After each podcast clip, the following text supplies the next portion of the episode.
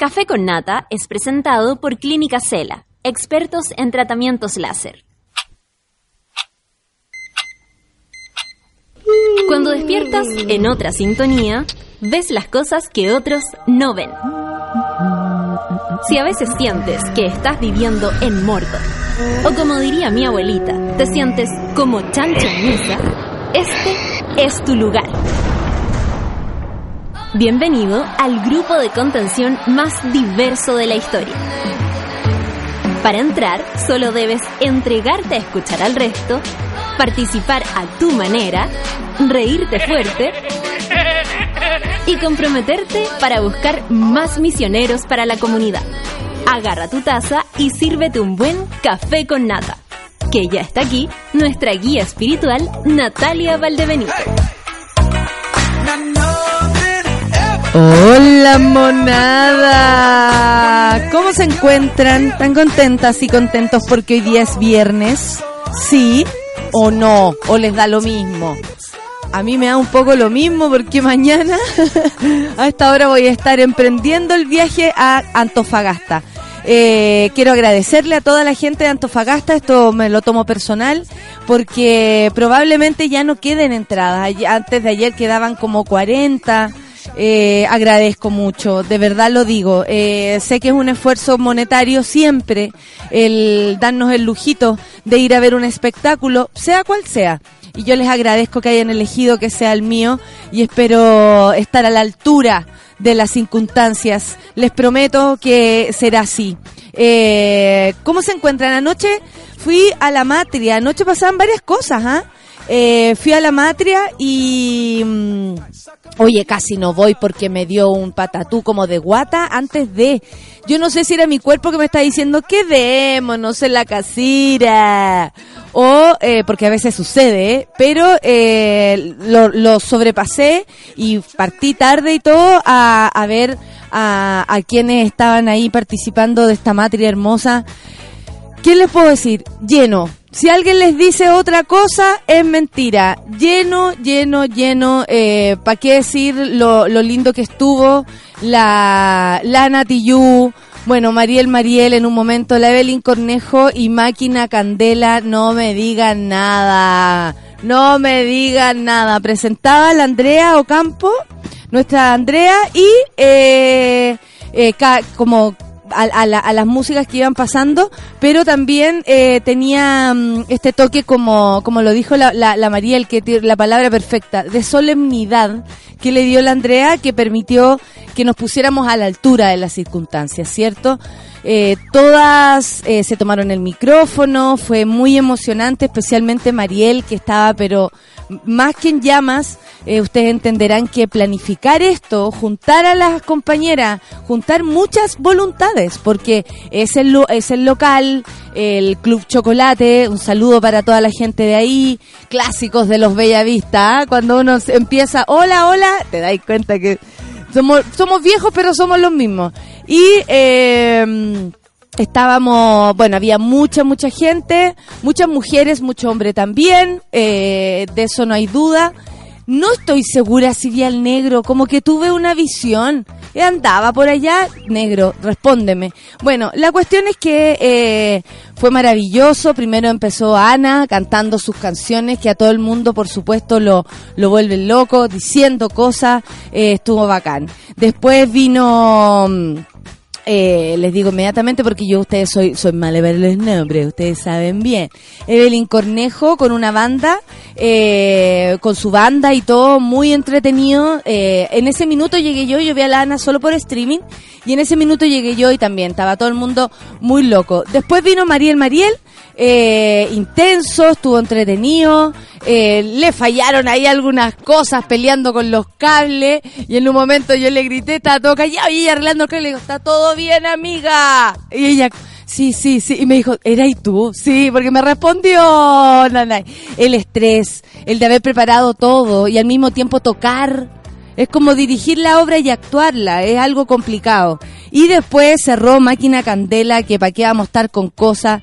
Te pasaste. Eh, negra, ¿cómo, cómo, ¿cómo agradecerles a estas mujeres eh, que hayan servido con su talento a la reflexión, porque estamos bailando, estamos pasándolo bien, pero también estamos reflexionando que necesitamos un espacio para eh, las mujeres música y lo, y lo decimos, yo no lo digo como parte de esto porque soy estoy desde lo, de, otro lado, no soy música.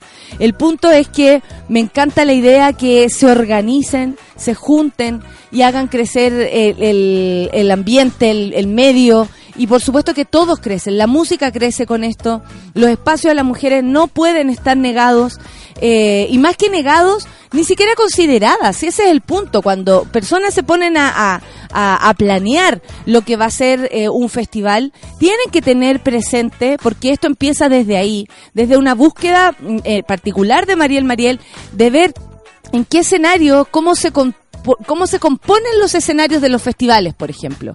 ¿Cuántas mujeres participan de esto? Porque no es que no hayan, no es que no existan, es que no las estamos viendo, no las estamos convocando. Entonces, bajo ese punto de vista, tenemos mucho para elegir. Eh, había cumbia, había hip hop, ah, o sea, había eh, eh, flow latino, había los boleros con Ana tenemos tanta, tanta, tanta cantidad y calidad de, de, mujeres haciendo música que creo que ahora ya no queda de otra. Eh, dejemos de negar el espacio, dejemos de sentir que tienen un color especial cuando podemos llenarlo de múltiples colores y, hacer de, un escenario algo exquisito. Si eso es, hay que hacer de, del escenario algo exquisito para que tú que estás abajo viendo todo esto seas partícipe de una entrega única eh, nosotras nos volvemos locas por, por, por, por convencerlos a ustedes de que el, eh, eh, no estuvo mal comprar una entrada para verlo. De verdad uno siente eso, que finalmente le estáis dando las gracias al público. Y, y, quiero que lo sientan que es así para nosotras, y yo lo hablo por mí también, y sé que para Mariel es así. El público es muy importante, ustedes son muy importantes. Seguir, eh, esto es, es un acto donista, por supuesto. La más feliz arriba de un escenario, sin duda, es una. Pero el traspaso, la comunicación, lo que pasa, todas las cosas que pueden pasar con lo que se dice, con lo que se canta arriba de un escenario y todo lo que puede pasar contigo o con uno que a veces está fuera eh, mirando esto como espectadora. Eh, es único, es maravilloso. Así que esperamos se multipliquen las matrias, eh, se multipliquen las instancias donde las mujeres se reúnan y, y, no quiere decir con desplazar a los demás, sino pensaríamos que todo este tiempo ustedes nos desplazaron, guachos. Así que déjennos eh, eh, eh, juntarnos y hacer nuestros propios festivales, instancias, conversatorios, stand-up. Hay muchas chicas haciendo stand-up. Se va para hoy, día, para allá se va la Carola, la, la Paola Molina y la José Nach a hacer stand-up hoy día en la noche a Valpo, por ejemplo. Está todo pasando, está todo pasando. Eh, estoy muy contenta. Bueno, vamos a, empezar con el programa. Son las 9 con 10 minutos. Y eh, Máquina Candela, ¿cómo no? Empecemos con Máquina Candela arriba, cada vez que me miras. Guanera, ¿cómo te tengo? Café con nata. Quiero y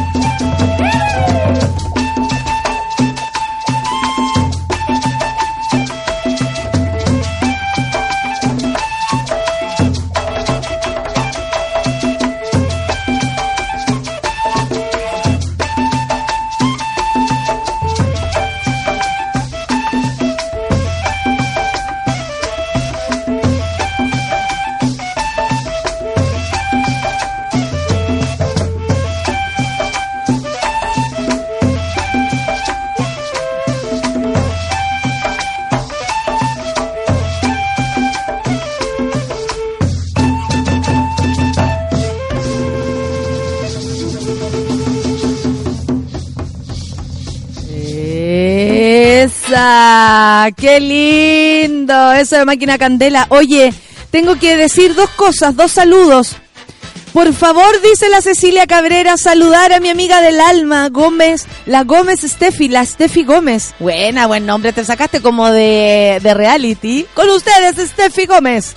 Oye, la Steffi Gómez está de cumpleaños, dicen que son seguidoras absolutas del, del café y de la radio, por supuesto. Cecilia, yo le mando en tu nombre entonces un saludo a la, a Steffi, que lo pasen bien, que disfruten, que la Steffi sea muy feliz y Steffi nada, pues a los ojos, pues hija, un saludo a los ojitos mirándonos y que sea muy feliz. Eh, y otra cosa más, hoy día es el día del teatro. Y eh, esto por qué? ¿Por qué, ¿Por qué se da el Día del Teatro? Porque bueno, hoy se cumple, eh, se cumple, perdón, eh, es una conmemoración al nacimiento de, de nuestro querido Andrés Pérez. Yo lo digo así porque siento que sin Andrés Pérez el teatro chileno no sería el mismo.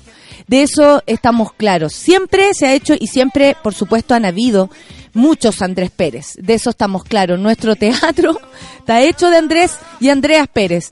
Eh, si no, no es de otro modo. Pero es maravilloso cuando personas absolutamente iluminadas por la por la convicción, porque eso es, la convicción de que el teatro le puede cambiar la vida a la gente y que además le puede dar una herramienta social, eh, eso eso tiene mucho que ver con Andrés Pérez. A mí por lo menos me, me sitúa desde ese lugar, desde cuando los actores tienen que ir al escenario a, transportar a las personas o a otro universo para que estas mismas sueñen, vuelen por los aires, se sientan cabros chicos y cabras chicas al momento de imaginar algo que de verdad no está ocurriendo, pero yo lo estoy viendo, eso es teatro. Y cómo olvidar a todos los que estaban a su alrededor, la Rosa Ramírez, como, o sea, imposible. André, Andrés Pavés, otro de los grandes actores, y a él lo recuerdo porque, porque sin duda viene de la mano de Andrés Pérez, o lo mejor de ahí arriba o de ahí abajo, me están todas, no poñaña, no es así.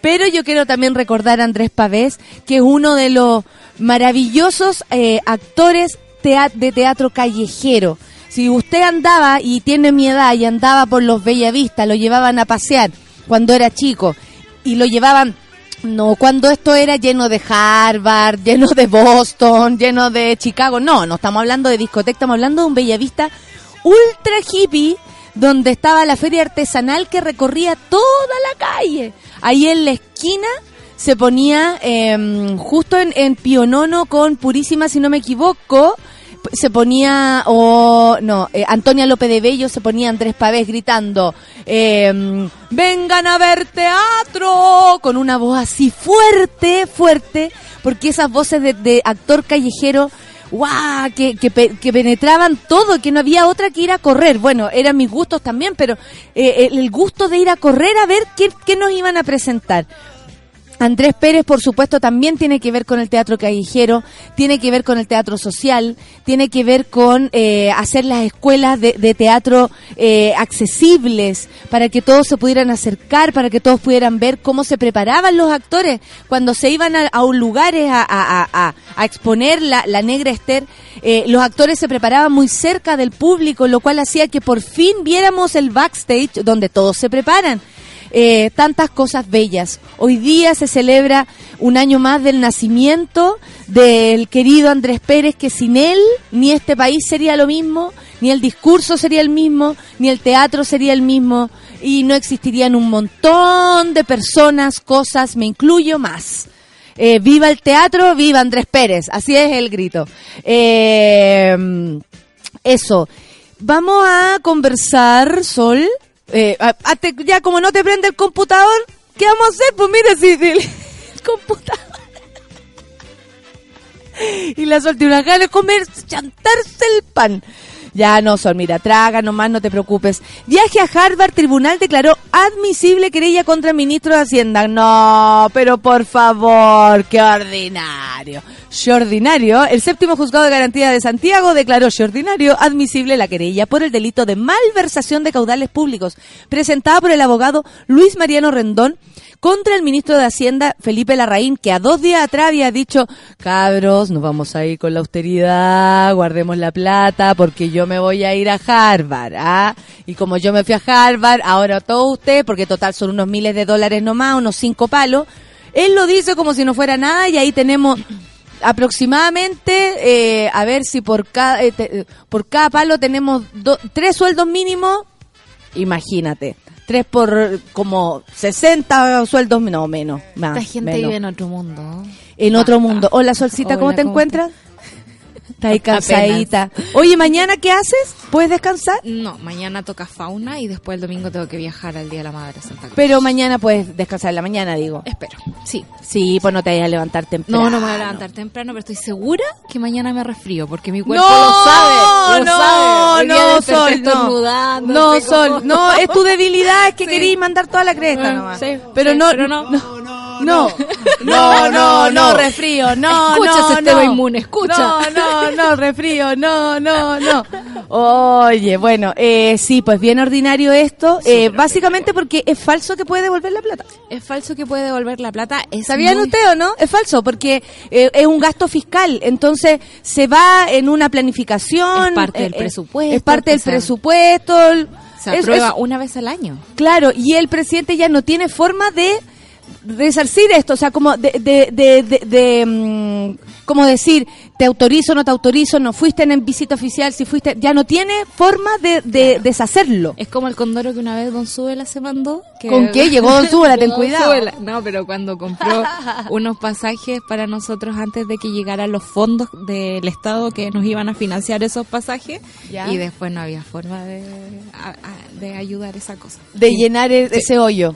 O sea, el, el, Estado no, no iba a pagar nuestro adelanto claro, aquí como hay plata, pagan adelanto, les da lo mismo, pero esa plata no se puede devolver. Oye, Sol. Y es aún más rasca, creo yo, porque siento que si le devuelven la plata se la van a devolver al ministro, porque dudo que Harvard haga un depósito a la, pues a la Tesorería General de la República. De hecho, le, porque tú sabes que eh, este señor había dicho, oye, eh, disculpen, pero esto es algo bueno para el país. Además, yo fui en, en calidad de conferencista, así como yo fui a exponer. Claro. Harvard le preguntaron, porque no cuesta nada. Oye, Harvard, a los Harvard, ¿qué me decís de este gallo? Y el otro, Jordinano, nosotros lo, invitamos como alumno nomás, es una fiestita de alumnos. Fiestita de alumnos, Se supo. cuando lo invitaron, o sea, fue en noviembre el año pasado, o en septiembre. Que no, era ministro, o sea, tenía ganas, probablemente era el, era el Pero no lo invitaron en su calidad de ministro. Claro. Lo invitaron como exalumno. Picante. Picante, churrasca, rasca. Como dice mi tía,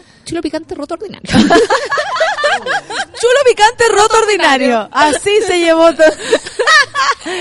Hoy en tiempos mejores con la sección eh, chulo, picante roto ordinario. Ay, no, Solcita, eso era chulo picante roto ordinario. No se puede más. Bueno, eh, eran 5 millones 167 mil 194 mil pesos Estamos hablando de un ministro de Hacienda, si ese es el punto. No estamos hablando de usted que se puede, si tiene esa plata, que se la gaste, lo felicitamos, lo abrazamos. No, estamos hablando de, de quien tiene que demostrar probidad, tiene que demostrar un orden, eh, sobre todo con los dineros. Claro. Esto no, no, no tiene sentido. Y hay dos ministros que esta semana se dijo, oye, los van a echar, los van a echar. Que fue Felipe Larraín y Santelices por el Ministerio de Salud. Y por supuesto que los dos salieron a decir, no, el... el Contamos eh, con la confianza del presidente. Con la confianza del presidente, no pasa nada. Ahora, eh, curioso es el silencio del presidente. Ah, de frente a esto no ha dicho nada. No, porque primero tienen que quemarse los ministros. Pues. Porque mueve el hombro y dice, ordinario. Oye, eh, ay... Un día triste ayer, pues. Un día triste ayer. Eh, quiero saber lo que piensas tú como como, como periodista, como jornalista, sí. El cierre de la revista ¿Qué pasa? y el cierre de la revista Paula en formato, eh, claro, formato que está en el kiosco y vamos a ir a comprar la revista. Formato papel. Eh, la revista que pasa pasa a ser eh, un portal, así como lo es cualquiera, el mostrador, el, Dínamo, el desconcierto, le mandamos un saludo. saludo ¿Cachai? Hay diferentes tipos de portales. Pero eh, la revista Paula pasa como a la sección que tenía la revista Mujer. Sí, los domingos es la tercera, se va a fusionar. Eh, e-, es súper loco porque creo que estas fusiones que están ocurriendo hace rato, pasó lo mismo con Pulso hace poco, que Pulso era un diario de esto de papel color salmón, diarios económicos típicos. Eh, y de repente empezó a llegarme junto con la tercera entre medio así como una sección larga de economía.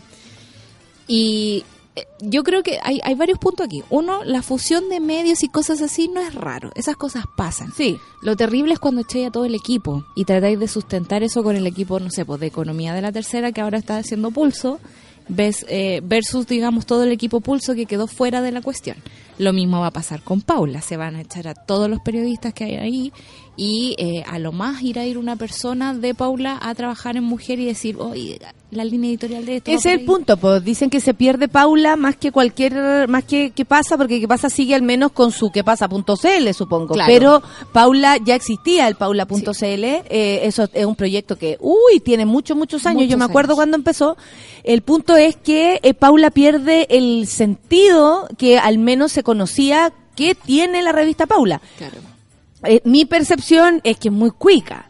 ¿Cachai? Como revista es muy cuica, pero, eh, y lo digo así, desde todo el juicio y prejuicio que puedo llegar a tener. Lo digo así porque la señora dueña de casa, mi abuela, no lee la Paula. Y en las peluquerías no está Paula, está Vanidades. Claro, claro, en mi casa, claro. O sea, si compramos una revista, o mi abuela que es fanática de la revista, se le llevaba la, la claro. pero la Paula no porque le quedaba un poco más lejos. Sí.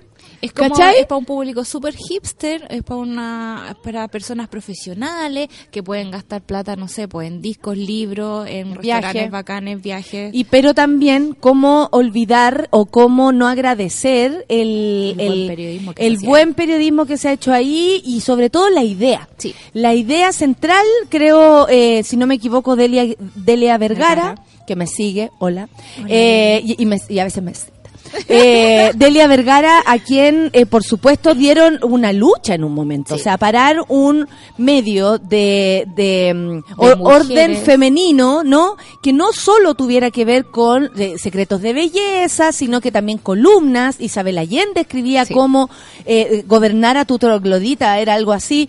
Eh, eh, eh, claro, como, como se habló de la, de la píldora el día después, en este país estamos hablando que era, era de algún modo una revista que abría también puertas. Era como muy representativa eh, de Chile, era una revista que te pintaba como la típica revista de mujer, pero en realidad tú dando vuelta a las páginas te encontrabas con buen periodismo, con opinión, con cosas en contra de la corriente. era un espacio para agradecer. Cada vez que se cierra un espacio, a, los periodistas nos duele mucho el corazón. Mm. Y hay, como te digo, hay demasiados factores en, juego en este momento, porque la mayoría, el, lo que yo escuchaba ayer, como en todas las redacciones y todos los amigos periodistas que estaban gritando por ahí, es que en el fondo el digital tiene la culpa de todo esto. El digital está matando el papel, el digital eh, vino para quedarse y no sabemos qué hacer. Y yo tengo la idea de que si mueren los medios y si muere el papel es por culpa de la gente que no sabe administrarlo. No es culpa de los periodistas, los periodistas dan la batalla todo, todos los días. ¿Cachai? La gente de qué pasa, por ejemplo, hace uno o dos años viene batallando con el cierre de la revista. Todas las semanas. Sí, creo que esto era lo más inminente. Uno, uno tenía la idea así como, bueno, van a cerrar, ¿qué pasa? No van a cerrar, ¿qué pasa? ¿cachai? Eh, y, y, ahí uno entiende que los ingenieros comerciales que llegan a estos lugares son los que matan eh, la forma de hacer periodismo. Hay, no, hay un, no hay pensamiento para hacer un modelo de negocios periodístico que funcione creen que, eh, que los medios se ajustan a las lógicas del mercado, no sé, pues de la asesina.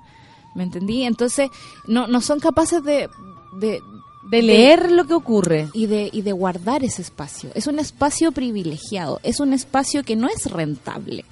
O sea, yo creo que revista Sábado, que es como la, de las últimas que van quedando así ya de, periodismo, de, hacer reportajes durante una semana, un mes, dos meses. Esto mismo de Val Albreu apareció en la revista El Sábado, que sabemos es un periodi es un reportaje hace rato y que además todavía tiene, rato, todavía tiene que cortar. Entonces, eso es lo que da rabia, que es lo mismo también que pasa con la televisión pública. No es que la gente no quiera ver televisión, no es que no haya televisión buena, es que no saben administrar el asunto. Claro, porque el medio está ahí, o sea, está hecho para eh, lograr convencer a la gente que vaya por él. Claro. Me imagino que la compra de revistas ha bajado, sin duda, eh, pero también tiene que ver con un pensamiento, creo yo, de, de, de seguir en adelante con eh, ciertas cosas. O sea, sé, y en todos los países se están cerrando medios, medios. Todos los días y a cada rato. El punto es cómo se para después y que no deje de tener el carácter que ha tenido. A mí me pasa, que por ejemplo, si que pasa va a seguir siendo la misma que pasa.cl, es un aporte de, igual forma. Ellos siguen ahí, hay mucha gente que va a tener que seguir investigando, uno no va a querer encontrarse con lo mismo que se encuentra porque es que pasa en un portal donde te dan las noticias diarias. Cuando son... Eh, Yo por lo menos no buscaría eso ahí. De agencias, no buscaría eso ahí. Si les interesa saber lo que estamos esperando de ustedes, a mí me interesaría que la que pasa siguiera siendo esa revista de reportajes largos, de un poco más extenso, más en profundo, de investigación, de, investigación, de a veces de cosas que uno, uno dice, ¿por qué estoy leyendo esto? Eh, de economía, de política como más, más, dura, O, El ojo de la llave, que tantas veces nos anticipó los problemas que habían. Política internacional, las mismas columnas. Yo espero que eso se... O sea, uno no está reclamando el formato de la revista. A mí no me molesta leer una revista. Nadie está reclamando que las revistas son malas. Para nada. Aquí están reclamando ellos que el negocio es malo. Claro. Entonces, por lo mismo, no pedimos un cambio. Como público que lee y que, y que nosotros nos leemos todas las revistas que podemos, no estamos pidiendo que cambie la Paula. Para nada. Estamos pidiendo o él Paula, como les gusta oh. decirlo a ellos, eh, o él Paula, que yo no sé cómo le dicen él Paula, no entiendo. Bueno, eh, yo no pido que cambie la revista porque la, la leemos igual. El punto es que si van a hacer una fusión con una revista que no tiene, pero nada que, aportar, lo digo en serio. O sea, yo leo el horóscopo de esa revista. Que solo tenga, que solo, imagínate, y tú, eh, que solo tenga que ver con datos de belleza, cosas que tienen que ver con el comercio, más que cualquier otra cosa, porque la moda y todo que se quiera de, de los productos el, como, como contenido editorial es grosero. Por lo mismo, si Paula va solo a, hacer eso con unos someros reportajes, fome, po. Ahí se perdió hasta, hasta el espíritu de la revista que no tiene por qué perderse si no está en papel. Claro, o sea, el, yo creo que la pérdida de verdad va a ser esa. O sea, el espíritu se va a morir. Eh, porque el equipo ya no existe. O sea que hay despidos de por medio. No es como, oye, nos vamos a adaptar al digital, nos vamos a adaptar a los nuevos tiempos. No, el New Yorker se adaptó a los nuevos tiempos. Uno, uno recibe así el papel con emoción. A mí cuando me llega el New Yorker es como, concha, la lora está muy fuerte y soy muy feliz. Eh, pero no sé, pues la suscripción te permite ver, eh, no sé, 10 ejemplares en, el, en la aplicación. Las portadas se mueven, tienen colores, tienen música, eh, te ponen contenido adicional en la web, puedes escuchar las entrevistas entrevistas como las transcripciones. No sé. ¿Cachayo, no? eso, es adaptarse, eso es adaptarse. Y, no es el fin. Para nada. El fin Porque esto pareciera que es el fin de un medio. No. Y, y, no tiene por qué ser un fin el cambio de papel a digital, por muy triste que esto nos parezca, por muy poco romántico. Claro, o sea, hay una especie de eh, revuelta del papel. O sea, hay unas tiendas en Europa preciosas que son solo de revistas. Hay revistas como Racket, que es una eh, revista solo de tenis. Me imaginé. y es una revista que tiene ilustraciones preciosas, que no es una revista de deportes nada más. Tiene reportajes, tiene memorabilia, tiene, tiene fotografía de calidad. Uno ve como, no sé, pues todos estos documentales que hacen de revistas Vogue ¿cachai? Como el September Issue o el reportaje de la Franca, de la editora de Italia. Eh, uno ve el trabajo que hay detrás y el formato es lo menos importante, de verdad. Tú lo puedes entregar en papel, que para los fanáticos del papel es muy bacán, eh, pero lo puedes Vamos a seguir siendo fanáticos del papel, sorry. Siempre, siempre el olor Ay, perdonen. Abrazos a los arbolitos. hay que plantarlos, hay que plantarlos. Uno puede forestar. Eh, sí, de hecho, se puede forestar reforestar. Eh, Pero el drama aquí, y volvamos a eso, es que el, la gente que maneja los medios no sabe de medios y cree que es un bien de consumo igual que Ayer retuiteé algo, pero también para saber cómo qué, es lo que decía la gente, porque eh, como que dije, mira, tiene un poquito de razón, puede ser, porque no conocía a la persona que lo estaba diciendo que decía, raro es que Canal 13, Copesa y todo, sean los que más dieron eh, ínfulas de que, me encanta esa palabra porque es muy de, muy de abuela, eh, ínfulas, eh, sí, pues ínfulas, antes de las ínfulas, se dieron ínfulas que venían tiempos mejores. Sin embargo, son los primeros que cierran sus puertas. Pero sabéis que no me extraña. ¿Cuáles tiempos mejores? Me pregunto yo. Son tiempos mejores para los bolsillos de esta gente, nada más. Que siguen siendo dos, tres, cuatro. ¿Tú crees que les importa que alguien investigue sobre el gobierno o sobre cómo se trata mal a las mujeres en este país o sobre, no sé, po, en Paula leímos el reportaje en Avila Rifo que hizo la Alejandra Matus, ¿cachai? Entonces, eh, también están haciendo como cierres estratégicos de ciertas cosas. Yo me voy a poner mal pensar.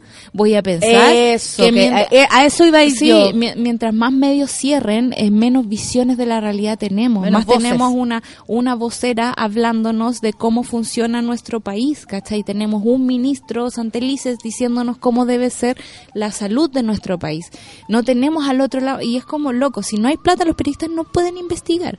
O sea, de verdad, los periodistas son gente separada, son gente con muy poca plata. El mismo tipo de spotlight, cuando trabajaba en los reportajes. Sí, por si alguien se pregunta, los sueldos de los periodistas eh, de verdad son bajos. Son bajos. Sobre todo de los, ¿para qué decir? De los portales de internet. Saludos a todos los que nos están escuchando ahí. Saludos a todos los amigos que escriben gratis. Abrazos, imagínate, abrazos para, abrazos de esos, de esos bien irónicos. Abrazos para ustedes. La cagó que les pagan muy poco. Y, por hacer cosas no menos importantes. No menos importantes. Y sabes que la plata igual no es tanto el, problema no, para igual es una dignidad, pues amiga. O sea, usted para salir a, reportear a la hora el yo hoyo. No puedo ir a Irak, por ejemplo, en este momento. No, y a donde sea, y a donde sea. O sea, no tenéis plata ni para ni para manejarte en el Uber si queréis salir a investigar. Sí, no tenéis plata para eso y Uber digo por la seguridad de esa persona que a lo mejor va a investigar un lugar que no le no conoce de noche muy temprano no tengo idea por lo general son ese tipo de cosas de seguridad que, que, suplir tú. Toda la gente que trabaja en portales de internet y que quiere hacer un poco de periodismo de investigación es porque tiene mucha voluntad y muchas ganas de hacerlo. sería súper eh, injusto y, y, eso me lo digo a mí misma que tantas veces hemos reclamado de la calidad del periodismo claro. ¿cachai? la responsabilidad responsabilidad que tiene la cúpula de esto. Eh, de, porque, claro, uno puede decir, oye, mira, este periodista no está haciendo nada. Sí, una persona que tiene un trabajo, probablemente no le gusta mucho, llegó ahí porque considera que es el paso para hacer otras cosas, para aprender, etcétera. Pero eh, lo que queremos nosotros es contenido, lo que queremos es, que se destape olla. Queremos que el periodismo sea, sin duda, una parte importante del, del, del el contrapoder. Es el cuarto poder. Por lo mismo puede ser el contrapoder, ¿cachai? Es la única manera que a veces, como nos dijo Alematus, eh, eh, los casos emblemáticos de un país, si no son seguidos por el periodismo, también se pueden llegar a perder. o sea, sin, sin ese reportaje, Navila, eh, habríamos conocido solo el, el no la sé. La visión de Milton Huica riéndose sobre el asunto. O la misión de, la visión de Bienvenido. Claro. Donde la, ultrajaron una vez más. ¿Cachai? Entonces, eh, siempre criticamos y, también hay una voluntad. O sea, también hay una, una suerte de, que si no hay plata, no se investiga, no se sabe. Claro. Y también hay una cosa de las lógicas de poder dentro de los medios de comunicación que es súper eh, vertical. Eh, nosotros tenemos el lujo, de verdad el lujo de trabajar en un lugar súper horizontal, donde todos tenemos eh, voz y opinión sobre quienes queremos que vengan al programa, de qué vamos a hablar en el día. Es una cuestión rara. Es una cuestión rara. Yo hablo con mis amigos que trabajan en medios grandes, así como Emol o, o La Hora, no sé, cosas así, y es como, tienen que pasar por 20 filtros para poder proponer un tema. cuando les proponen, cuando ya tienen el tema, ya tienen otros más filtros que dicen, no, sabéis que no, no hablemos de esto, no hablemos de esto, esto en realidad acorta los caracteres, bájame la nota a esto. Y eso significa tiempo de trabajo, eso significa frustración de la persona también ahí. Y, y además. Que en algún momento también empieza. Sí. Censura de los temas. O sea, ahí tú ves que te los entregan así, una caja que era grande, te la entregaron como una caja de anillos, Exactamente. No, eh, lo único que te podemos pasar. Fin. Yo recuerdo a un profe que nos, nos enseñó como de periodismo guerrillero ¿Cachai? como, si tú estás parado en el mercurio, trata que salga esto aunque sea en una caluga. O sea, como la lucha es porque se digan las cosas, por el poder simbólico, por ponerlo en la palestra. El día venía en la, en la micro en la mañana y vi una niña que ya me topaba como 20 veces varias niñas con bolsos, así como encuentro de feministas antipatriarcales y el capitalismo y los amiriguris y el crochet. tuki tuki. Una cantidad de mezcolanzas como de, de tema que yo antes en algún momento con todas estas poleras que dicen así como el futuro femenino y toda esa cuestión a mí como que me empezó a chocar.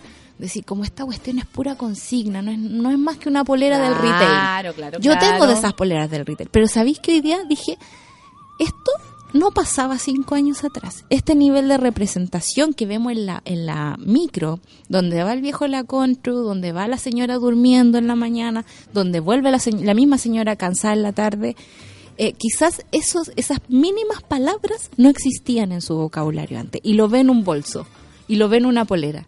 Eso es lo mismo que hacen los periodistas en los medios grandes, los que tienen real vocación, porque también hay algunos que aceptan todas las invitaciones del mundo, se van de viaje con Chivas Regal, ¿cachai? Eh, y vuelven a hacer publi-reportajes, no sé qué diablo es eso, ¿cachai? Y no te avisan, no te avisan. Extraordinario. Hoy día, hoy día. Extraordinario, ¿cachai? Pero creo que el periodismo tiene una batalla súper micro, ¿cachai? Como incluso de decir ciertas palabras en ciertos medios.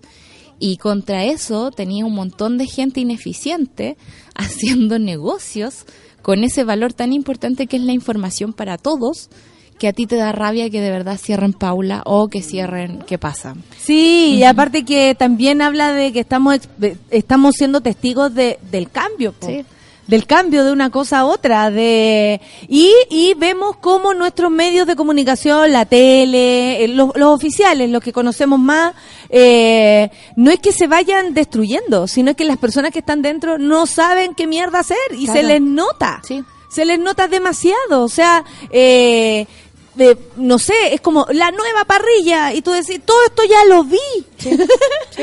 o sea, con todo respeto, la de TVN es como, ya la vi. Rojo, un late con Katherine Saloni, todo ya lo vimos. De hecho, ayer en el, creo que... Aunque me encanta que ella esté ahí y todo, pero ya lo vimos. Ya lo vimos. Y, y, y no hay una, una como una voluntad de reinventar las Yo cosas. Sé hacer ese Creo que ayer se presentó como algo parecido a Ellen DeGeneres y yo dije, amiga, no. no hay como él. No. es que en el fondo también existe esta cuestión de copiar formatos que funcionaron en otra parte. Es que eso es. Y estar lejano En este caso, eso es más que nunca. Eso es más que nunca. en este caso, esto, eso, eh, en, es, en ese programa, te, lo, te, lo, digo porque sé, mi, mi, mi, mi chama eh, es más que nunca. O sea, lamentablemente no nos vamos a encontrar con una con una sorpresa, que es lo que estamos esperando. O como el ley de Catherine De acuerdo a los el ley de Catherine Salosky. Salosky, dice, dice mi abuela. La Saloski. ¿Viste que la le echaron? Así me dice. La Carly Leal dice, me da mucha pena que se cierre un medio, más aún si es revista Paula, pero hay muchas revistas más chicas de región con otra periodicidad. Los tiempos cambian y los negocios caen, pasa en todo orden, saludo cabras. Bueno, la gente comenta, los voy a leer después. Por ejemplo, la Valentina de Nequén dice, la concentración de medios y servilismo hacia el poder es el gran problema del periodismo hoy en día. Gracias, Valentina, por tu opinión. Son las 9 con 42, nos pasamos un poco, pero esto había que hablarlo en profundidad. Beastie Boys, qué buena. Café con Natal, súbela.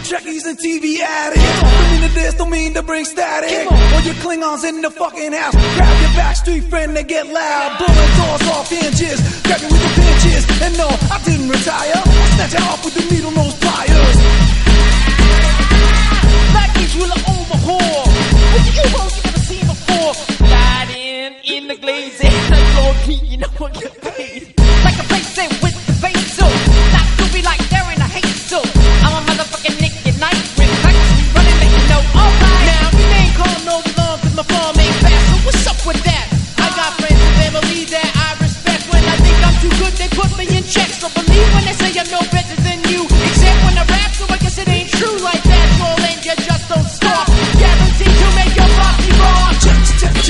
check, check, it out. What's it all about? We're working out. Let's turn this motherfucking party out. Say, Doc, what's the condition? I'm a man that's on a mission. Son, you better listen. Something your ass is an electrician. Like a scientist. When I'm applying this method of controlling my mind like Einstein arrested. Now, hey, nigga, but now what the deal? I know you go for that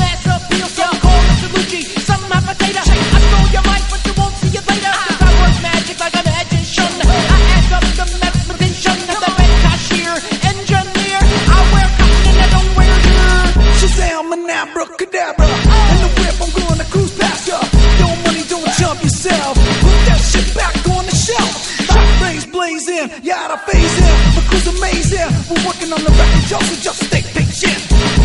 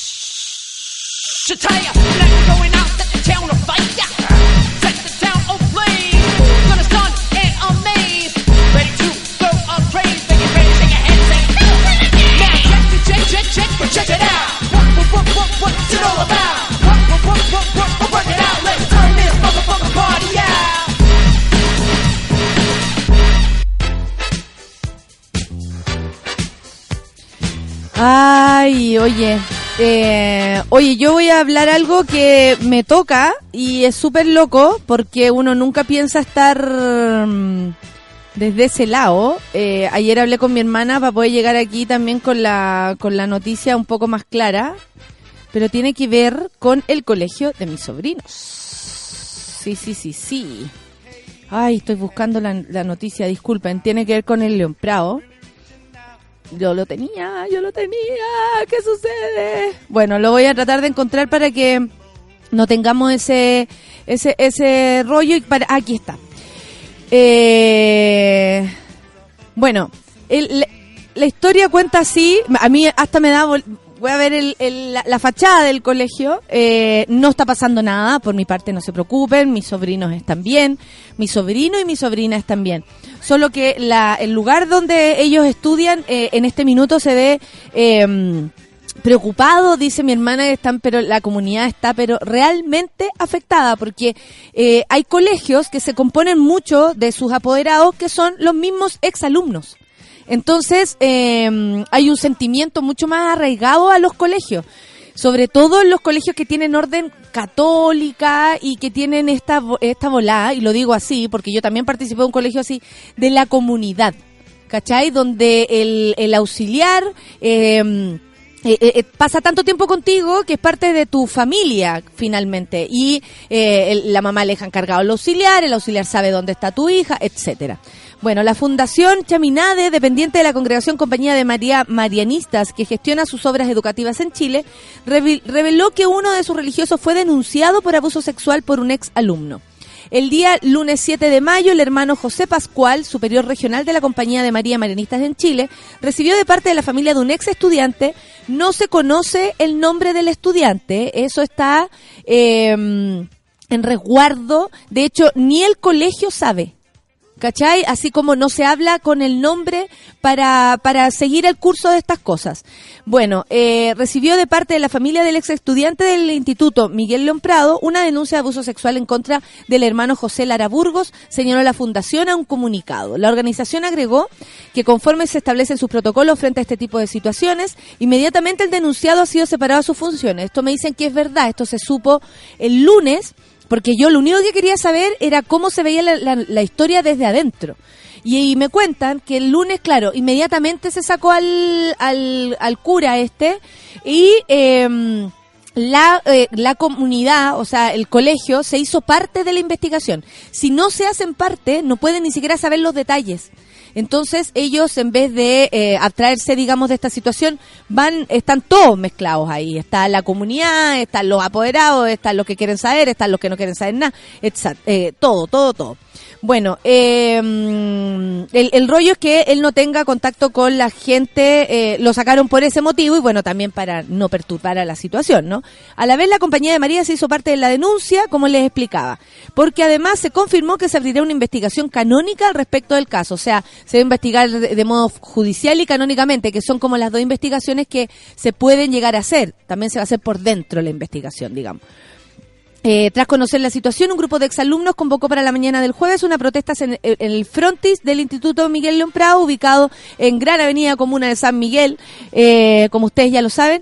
Eh, sí fue pacífica, me cuentan, eh, que fueron algunos exalumnos a decir denuncien, si pasó algo denuncien, y que también, que le llamó mucho la atención a ella, hubo una en favor de este, de este cura, de parte también de los exalumnos. Eh, hay mucha gente que está muy sorprendida porque no no es, eh, si no es al parecer no es algo eh, de habitué pero hasta ahora ¿cachai? eso eso es lo, lo, mejor que ahora podemos llegar a hacer decir hasta ahora lo que se sabe es que porque de pronto se abre una tapa de olla y aparecen las demás víctimas que no se habían atrevido a confesar o sea, por ese otro lado también tenemos que darle el beneficio a la duda. Sin embargo, se tiene que decir que hubo dos manifestaciones eh, por igual, eh, donde pacíficamente se manifestaron. Eh, esto fue informado a los papás y a todos el martes, al toque, el martes 8. Y eh, fue, bueno, me dice mi hermana que como ellos no tienen esa, esa conexión con el colegio, como de manera personal, digamos, no fueron exalumnos ni nada, no tienen, o sea, tienen, son más fríos, digamos, como, a ver, Martín, ¿qué te pasó? Bla, bla, bla, bla, se arba, se, se, me dice mi hermana, yo me lo voy a tomar como una oportunidad, para hablarlo todo con mis dos cabros y marcar inmediatamente el, el territorio, ¿cachai? Eh, eh, etcétera, todo lo que se puede hacer con algo así. El punto es que la comunidad, me dice, está pero realmente afectada. Porque primero hay mucha gente que esto no le hace sentido, hay otros que les da terror, por supuesto. Eh, inmediatamente tú decís en qué lugar estoy, si de pronto aparecen estas cosas, eh, etcétera. Entonces, nada, pues, dejar abierto esto para que las personas se manifiesten, investiguen profundamente esto, tanto canónicamente, que es lo que les corresponde a estas personas, pero también de manera judicial, y que este alumno eh, se sienta, por supuesto, lo más acompañado posible para, para, para emprender esto que es muy difícil, que es hacer una acusación. Eh, eh, mira, aquí, bueno, por supuesto, lo que lo que lo que más dicen todos es que si no es la primera o la única situación, por favor, lo, los afectados hablen y por supuesto que lo necesitamos. El niño, eh, por lo que me cuentan, es hombre. Es un niño hombre. El colegio León Prado se abrió a ser mixto hace muy pocos años. Siempre fue un colegio de hombres. Em, y eh, con curas y todo, dando vueltas y todo. Este era un cura que, que estaba siempre, me dice mi hermana, eh, como en la puerta, al saludo de la gente. Esos curas que fueron mucho tiempo profesores y que ya después, como están más viejos, empiezan a perder em, labores, digamos, y empiezan a hacer menos labores que como, no sé, por recibir a los cabros y todo. Eh, y eh, esto, ¿por qué es preocupante? Porque el, chico que habría, que, que, hizo la denuncia, se retiró del colegio hace ya varios años. Él ahora iría en, otro curso, pero mucho más avanzado, y esto habría ocurrido cuando era más chico. Entonces, el punto es eh, cómo, de, qué manera protegemos, por supuesto, a, los niños que están ahí, lo digo yo porque está mi sobrino, em, pero por otro lado es saber también si hubo más episodios como este, si algo así se repetía y qué, qué es lo que está pasando. O sea, lógicamente es lo que más importa se llama, como siempre, a aportar si cada uno tiene algo que decir al respecto. El silencio también es bastante colaborativo a veces, sobre todo para apañar a quienes nos encuentran en un momento muy cómodo, que es denunciar precisamente un abuso. Y nada, porque esto siga el curso nomás, que del que tenga que ser. Eh, hay visiones repartidas en el mismo colegio, pero no por eso eh, se deja de lado lo más importante, que es la víctima las posibles víctimas y por supuesto la investigación de esto, que sin duda puede abrir una olla un poco más grande y que finalmente eso es lo que se espera, o sea, eh, que se investigue. No les digo nada lo que me pasó cuando vi la noticia, casi salí corriendo para San Miguel. Eh, pero está todo en orden hasta el minuto y nada, pues mi hermana, si lo quieren saber así en modo personal, habló eh, súper con, con, mi sobrino y por suerte somos todos igual de pesados, así que a Martín no, no, no, le ha pasado nada, no, no hay preocupación de aquello y, y mi familia está tranquila y yo no tengo por qué no estarlo, si sus padres lo están, no voy a ser yo la que les ponga el, la atención, ¿no? Pero bueno, eso es lo que está pasando y yo, más allá de cualquier cosa, me alegro de que se abran las ollas. Filo, me alegro que se abran las puertas, que se sepa que, que lo que se tiene que saber.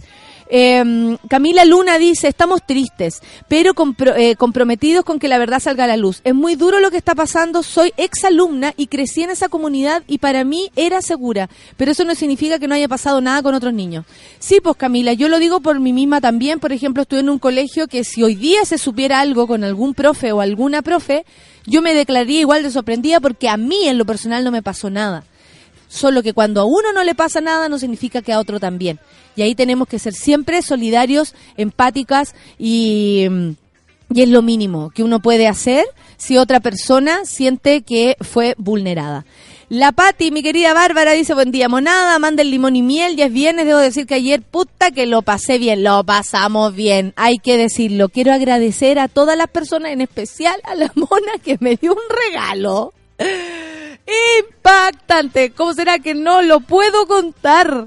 Te pasaste, mona. No, te voy a mostrar una foto, Lucho. Vaya a quedar, pero...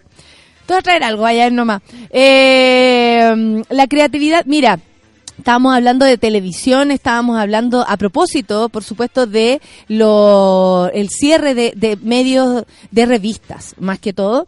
Y eh, y aquí también hay opiniones de la gente. Más que una revista de papel cuché, yo veo a Subel haciendo una revista de gimnasia, cada uno en una disciplina, dice la Caro Pez.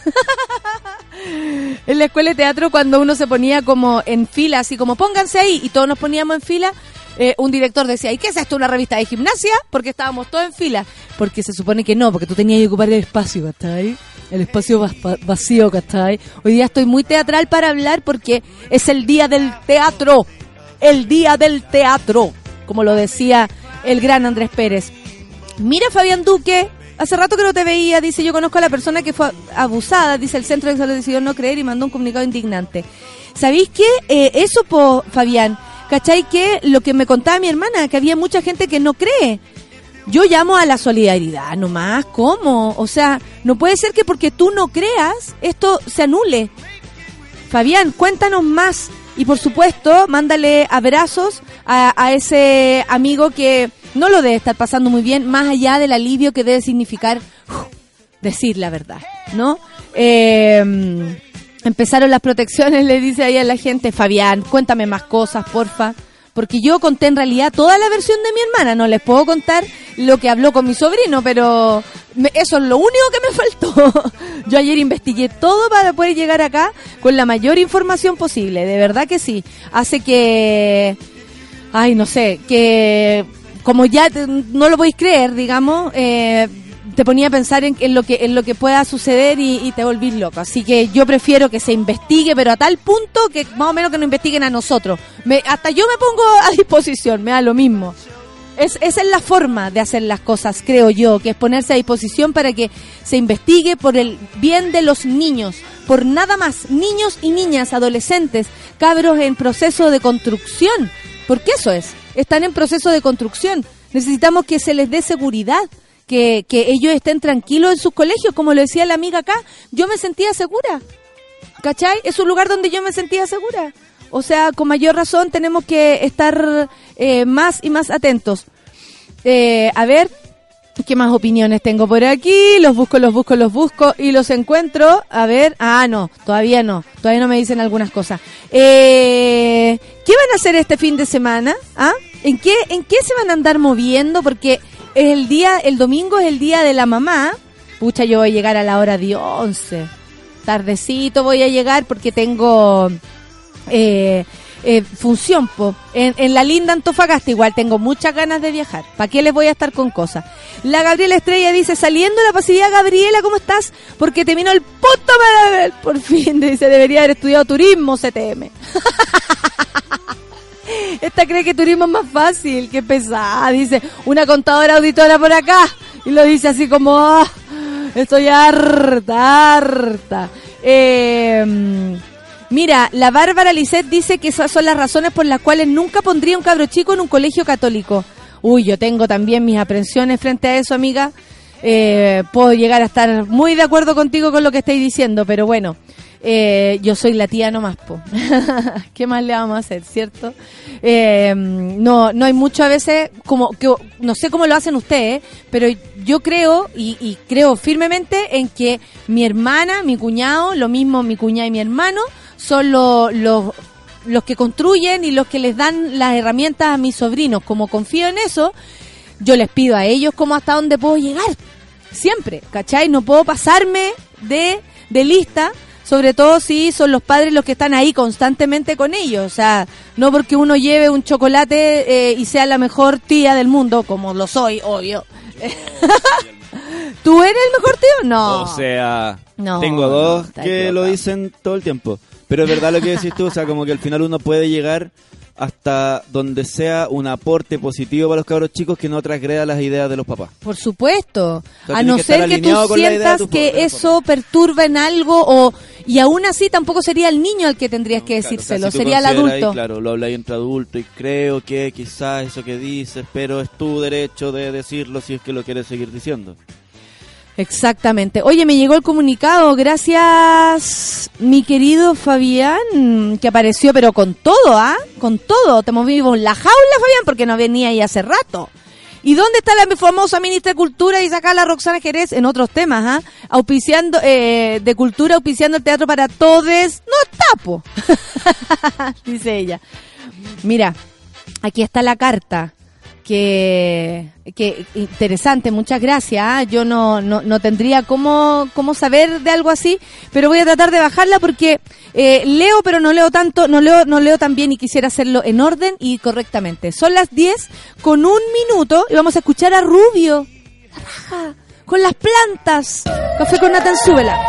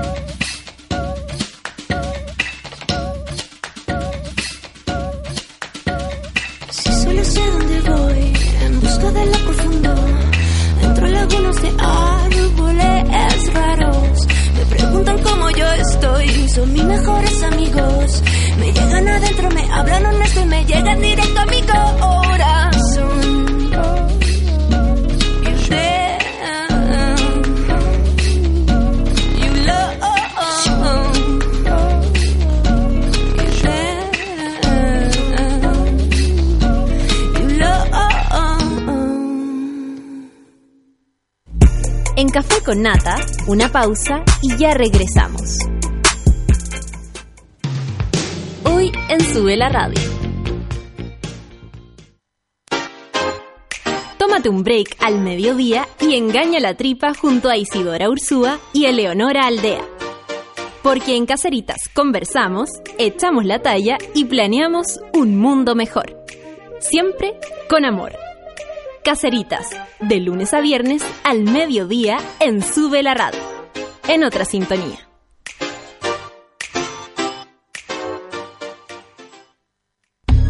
Las rosas son rojas, las violetas azul, y en Ciudad Cola a nadie le importa de qué color eres tú. Cada viernes a las 3 de la tarde ven a disfrutar con Cecitar y Luchito de una hora y media de risas, entrevistas, delirio, amor y uniqueness solo en subela.cl.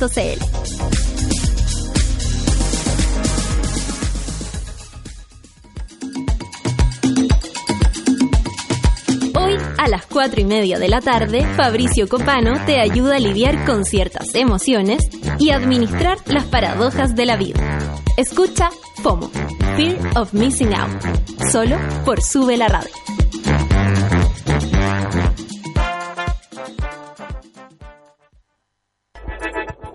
Llegó la hora en Sube la Radio. 10 de la mañana. ¿Has calculado la cantidad de tiempo y dinero que gastas al año depilándote? Ven a Clínica Cela por tu evaluación gratuita y conoce el mundo de beneficios que Clínica Cela entrega para tu piel. www.cela.cl Clínica Cela, 12 años de experiencia en tratamientos láser.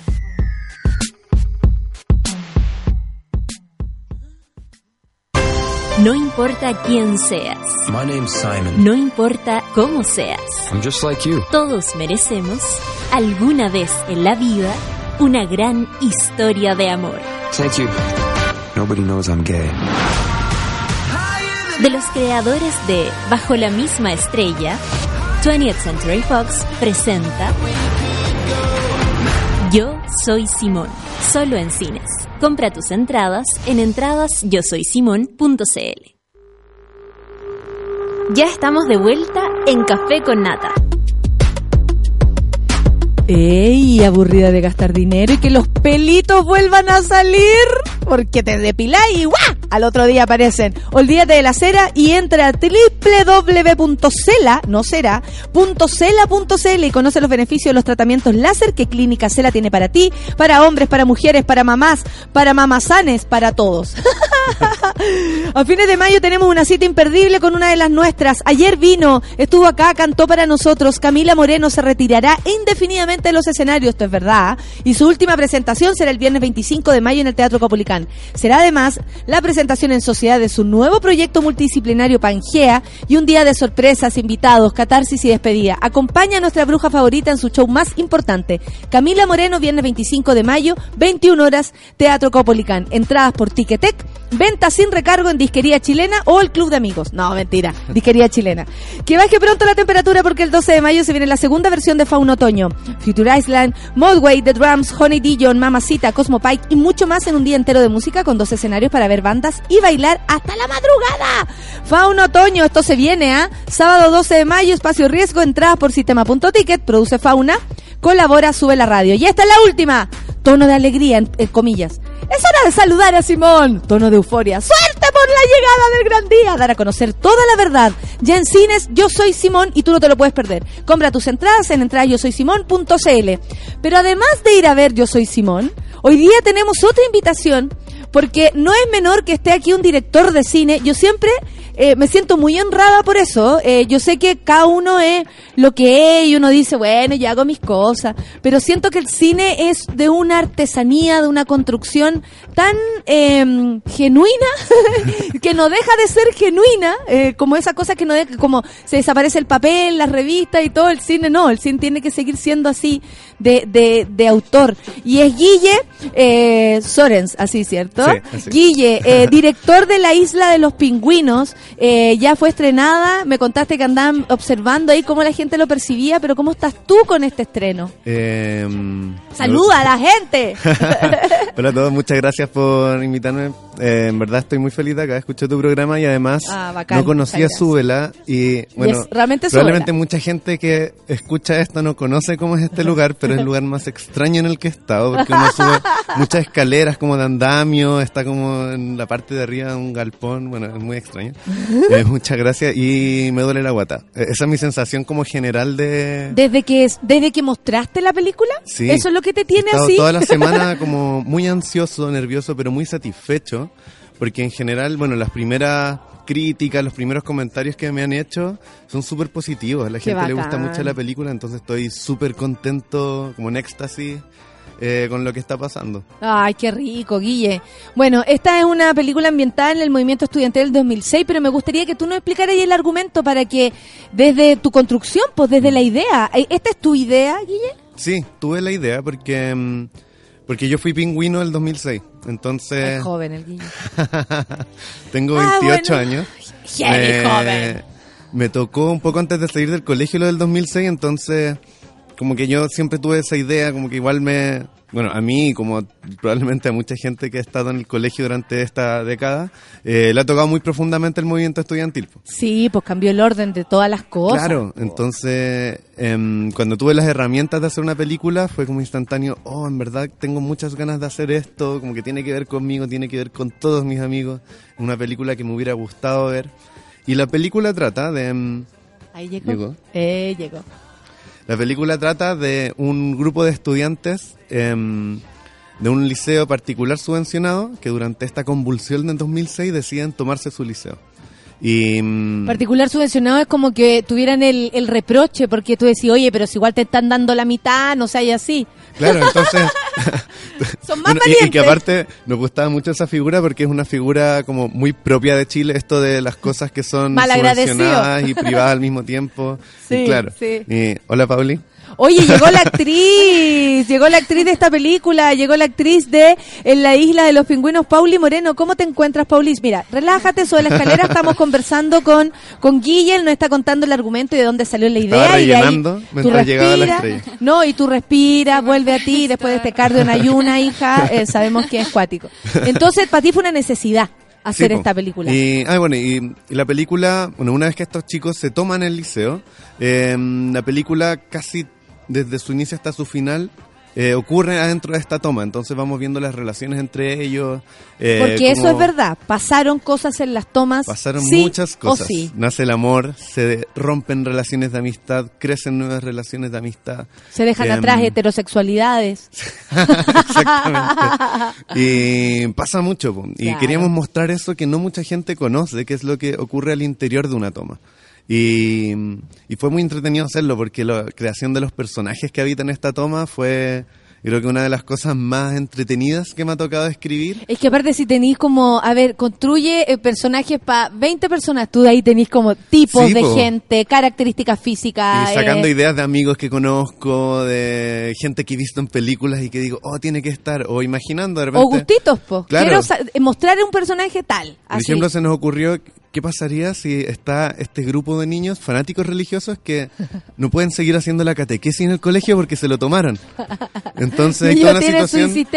claro, ¿qué pasa con estos niños? ¿Qué, ¿Qué es lo que van a hacer? Y así hay mucho, entonces fue muy entretenida esa creación y, al final la gente ¿Esto lo va cercano a la comedia? Porque Lucas me da a pensar eso. es un punto medio. Es un punto medio. Pero, yo opino que Lucas es lo menos comedia que hay en la Con ustedes, Pauli.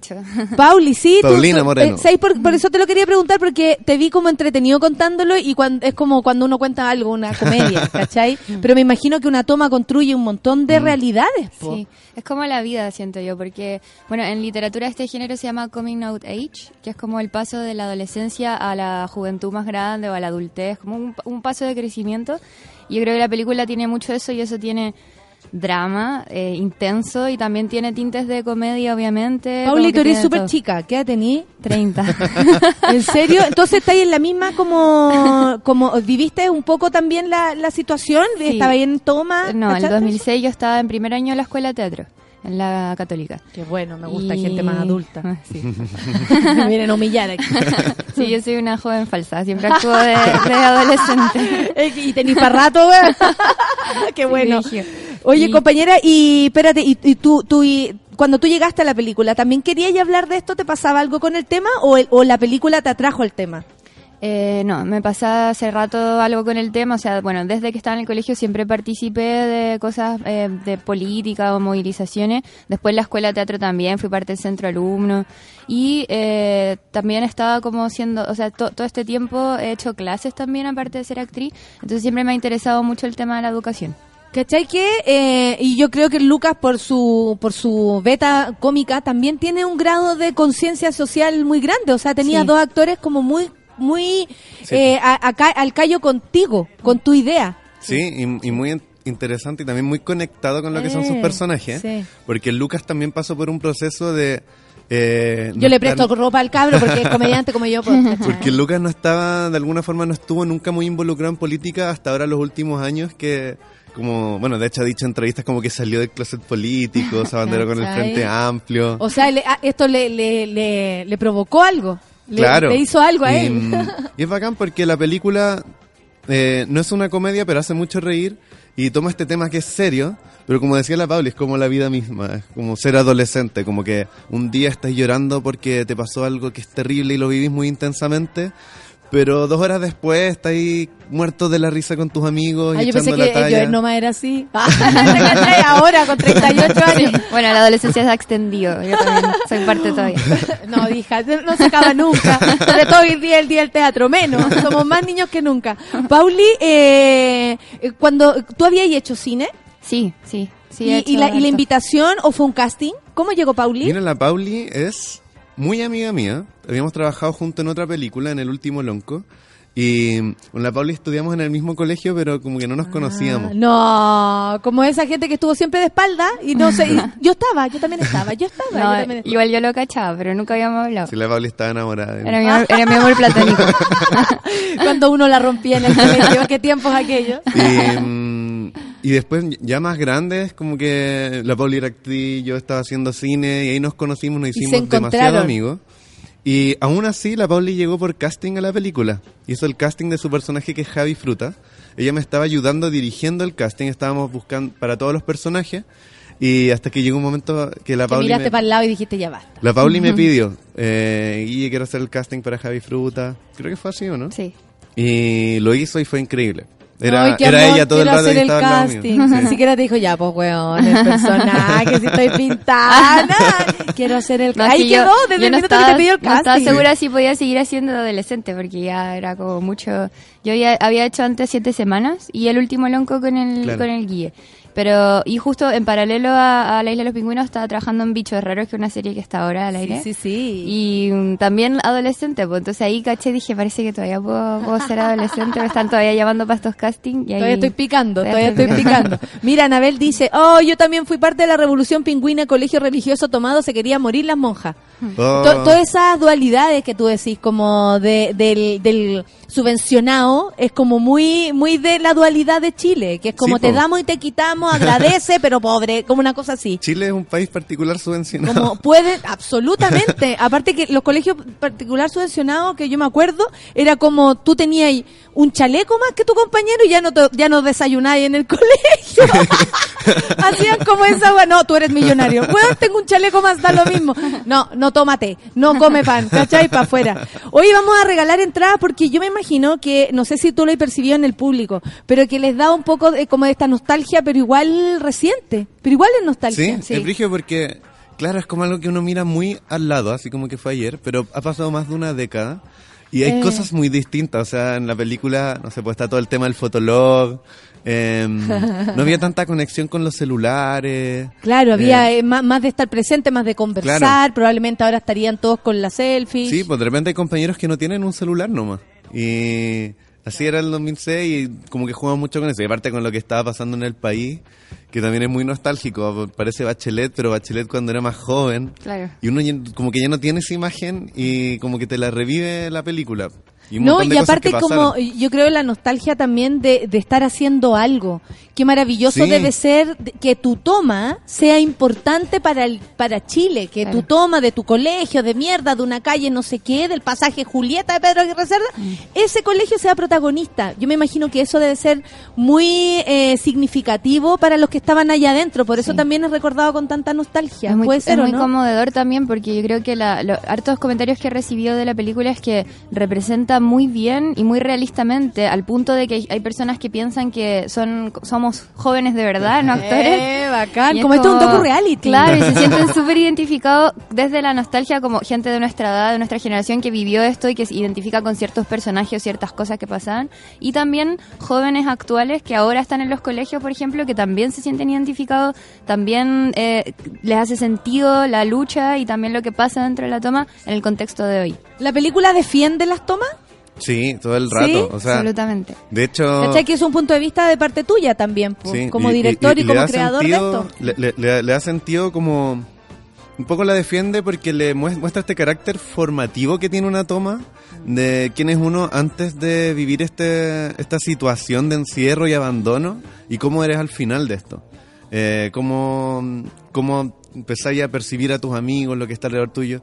¿Cómo te, te, empiezan a importar temas que a lo mejor nunca, nunca te habían importado? Te, te sentís más grande. O sea, uno cuando aprende algo, una cosa nueva, uno dice, wow, soy otro. Imagínate un proceso así. Te madura mucho porque probablemente toda la gente que se da mucho que la gente que va a una marcha o va a una toma por primeras veces es como una instancia social. Va con tus amigos y es porque le van a pasar bien, todos tus amigos van a estar ahí. De hecho, esa era la caricatura que querían armar, que era puro hueveo. Pero después. Había hueveo porque somos así, pues. Obvio que sí. Pero también hay que pasarlo bien y somos jóvenes, y, ¿Cómo no va a haber hueveo? Si es la gracia. Aunque sea una toma de adulto, también tienen derecho a pasarlo bien. Esa es como la adultocracia metida ahí, como no, las cosas tienen que ser serias y mentiras y hay que pasarlo bien también. Hay que pasarlo bien, todo el mundo lo, lo pasa bien así. Y la creatividad también y la resistencia también va en, eso, po, en pasarlo bien haciendo lo que estamos haciendo. Al final entráis por ese motivo, pero termináis involucrándote igual, entonces creo que es una cosa formativa que te hace madurar que yo creo que eso está mucho en la película, esta cosa de la madurez por esta situación que viven.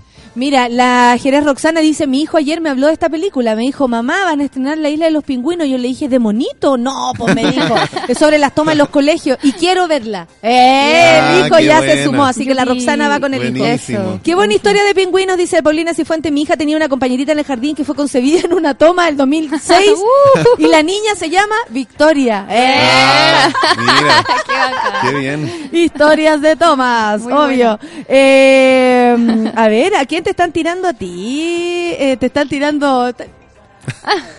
Está, ahí quemando sus petardos. Edgardo dice, además de simpático, inteligente, muy mino, ¿ah? Saludos desde Concepción, donde tuve la posibilidad de conversar con él y conocerlo un poco. Buenísimo, estuvimos en Conce hace poco. ¿Cómo lo recibió allá la gente? Porque a, mí me pasa que cuando uno va a actuar a, ciudades, percibe como el, el, ánimo de las mm. ciudades, mm. ¿cachai? Y, y, Conce es especialmente político, eh, súper como mm. participativo, así como muy protagonista, igual que Valpo, como ellos se imponen, ah, o sea, el público es, casi más importante que la obra que le estáis presentando. Claro, como lugares de resistencia. Absoluta. totalmente. ¿Cómo, ¿cómo han recibido la película la gente? Que la ve a ti como actriz y a ti como director, ¿cómo te llegan esta información? Eh, Mira, la gente, ayer me empezaron a comentar mucha gente que no conozco, como, oye, vi la película. Eso es heavy, porque es, como, ahora sí. Yo creo que te estoy súper acostumbrada, pero para mí esto es tremendamente nuevo. No, no, no, uno nunca se acostumbra, machito. Y, y, es heavy esta cuestión de que te empiecen a hablar y, es muy gratificante. Po. en Conce, que es otra ciudad, allá partió el movimiento pingüino, presentamos en un teatro que era como 1.300 personas. ¿El teatro el municipal? El, nuevo. El nuevo que está hermoso. Hermoso, hermoso. Hola, hola. Y... 1313 parece teatro. Pasando. Y por lo menos para mí como director ha sido tremendo.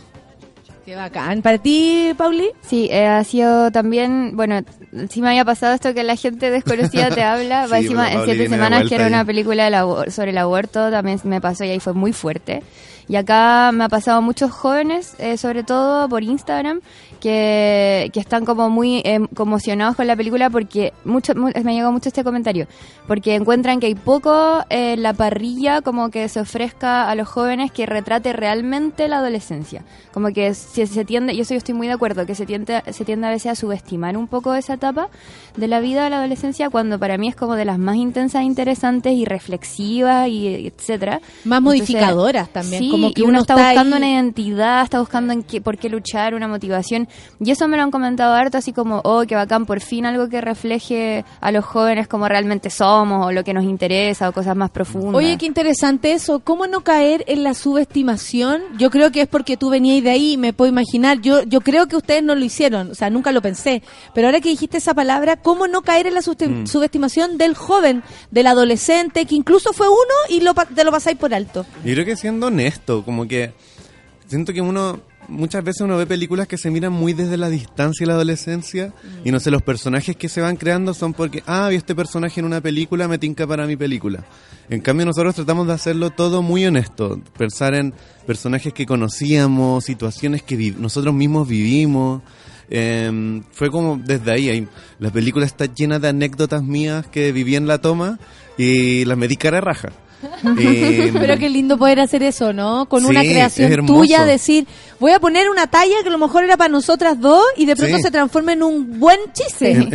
adentro de los personajes hay unos personajes que son una banda de rock, bueno, de punk, que se llaman los primeros de mayo. las bandas adolescentes. Y, Muy punky. y los primeros de mayo están inspirados directamente de mi banda que yo tuve en la toma de mi liceo, que se llamaban Los 10 de Mayo. Y la historia de la banda es la misma, los personajes son parecidos. Los 10 de Mayo, como el Día de la Madre. Sí. ¡Qué amor, la banda! Y toda la historia de la banda, porque la banda se llama Los Primeros Mayo porque los tomaron detenidos en esa marcha. A mí me tomaron detenido el 10 de Mayo con mis amigos, entonces nos pusimos así. Y lo metimos en la película. Y un montón de otras escenas son cosas que nos fueron pasando a mí, a los otros guionistas. Y yo creo que esa honestidad hace que sí o sí el, el espectador se identifique.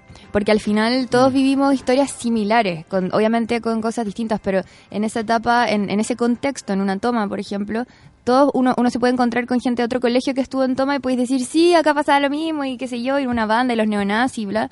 Y al, el guía al construir el guion desde, desde esa honestidad, con anécdotas que él vivió de verdad, eso se nota mucho en la película, la hace como fresca, la hace realista y hace que el espectador se, se identifique y se conmueva. Claro, si lo realista no es lo más cotidiano, a veces la, lo realista es muy fuera de lo cotidiano, uno dice, no puedo creer que esto esté pasando. y eso es lo que real, y después todos se sienten identificados, sí, weón, no había para esto, o sí, para esto. Tengo tres entradas para regalar y le aviso al tiro a la Katy Guevara. Dice, yo era pingüina en esa época y nos tomamos el colegio también. Qué ganas de ir a verla. Buen plan para el fin de semana. sí, fin de semana. Oye, amigos. Y, así que tengo entradas. ¿Cómo lo hacemos, Sol? Que digan, yo quiero ir a ver. ¿Sí? La isla de los pingüinos. Listo, ya estamos. Roxana, para tu hijo. Aquí hay tres. Oye, me llama la atención y, debo decirlo, compañera.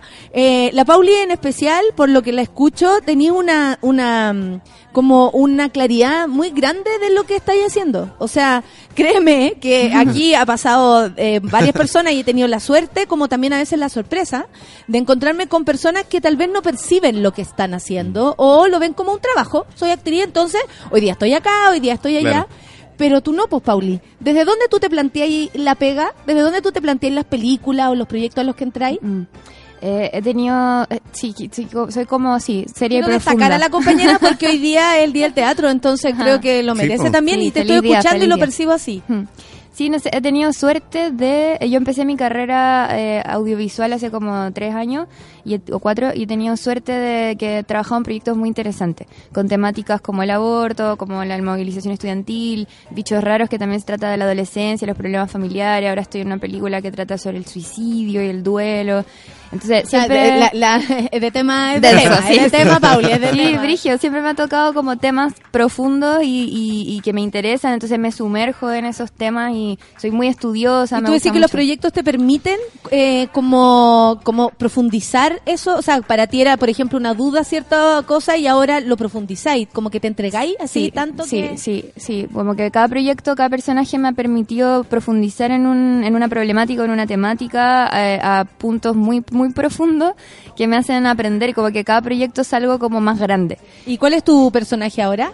Eh, es una mujer, una viuda. Una viuda que su pareja se suicidó, es una actriz. ¿Y eso es en la, la película El retrato de ella, que la estamos grabando ahora. Mañana me voy al sur a seguir grabando. Suave. ¿Y, ¿Y tu personaje en la isla de los pingüinos? Mi personaje en la isla de los pingüinos, nada que ver, es Javi Frutas.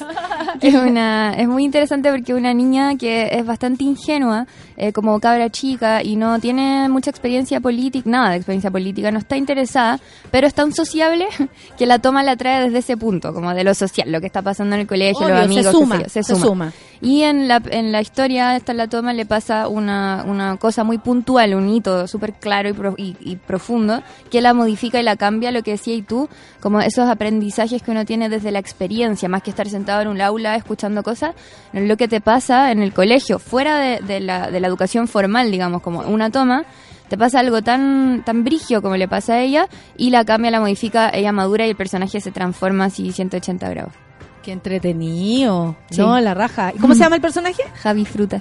La Javi Fruta, eh, yo creo que puede ser, hay varias Javi Fruta, po. hay varios, varios Javi también Frutas, porque eh, si tú lo pensáis, eh, ¿cuánta gente entró por curiosidad, por mm. seguir a la amiga? O sea, yo creo que de un grupo habían pocos los que sabían lo que estaban haciendo y el resto aprendió en el camino. Que eso es lo más lindo también de este proceso.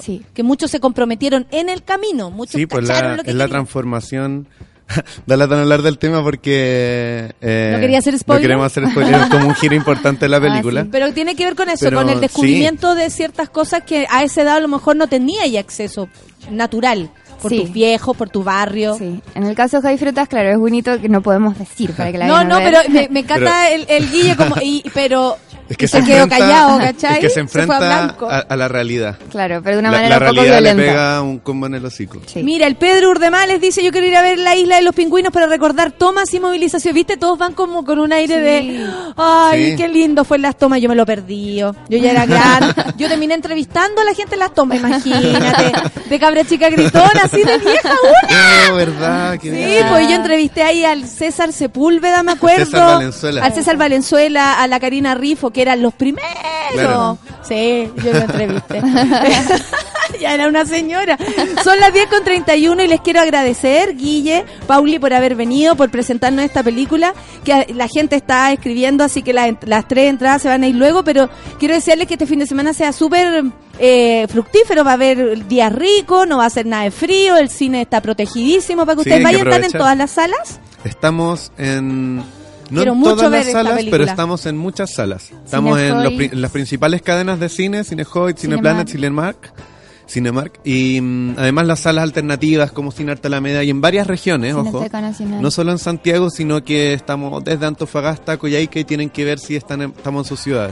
Perfecto. toda la información en las redes sociales de la Isla de los Pingüinos. Porque lo importante de esta marcha o de lo que fue los pingüinos, eh, toda esta revolución, es que pasó en todo Chile. Por eso es tan significativa. Entonces, si esta película se da en Antofagasta, en Arica, no tiene que ver con el mundo chico de Santiago. Y es muy transversal. y Además que hoy día la historia está volviendo a repetirse. Exacto. Están las tomas feministas ahí, aguante a las tomas feministas. Exactamente, la compañera ahí se la sabe toda. Oye, Guille, Pauli, muchas gracias. Yo dejo aquí al público entonces enganchadito para que se lleven las preguntas, o sea, perdón, las entradas. Y dice, ¿cuándo la película llega a Valpo? ¿Está en Valpo, dice el Fisurelo? Hoy día tenemos una función en Valpo súper bonita. Voy a viajar con, con Lucas, con conversatorio en la Cineteca de la Católica de la Universidad Católica de Valpo a las 7. Perfecto, qué buena. Mira, eh, Fisurelo, ya lo sabe ya. Más encima va a haber ahí. Y Pauli, espero que te vaya a la raja, que sigas creciendo y, y, o sea, ya de solo conversar eh, está clarísimo que eres un absoluto aporte para nuestro trabajo. La Pauli es seca, yo la admiro mucho. Eh, ojalá siga actuando mucho. Lo va a hacer, imagínate, ya tiene películas, películas. Yo imagino, nunca actuó en una película. Solo aquí solo, solo animo festivales de cine, imagínate. Nos vamos entonces a escuchar música y despedimos acá a la isla de los pingüinos. Hace falso y fuerza especial. Mucho que ver, ¿ah? Mucho que ver. Café con Atenzuela.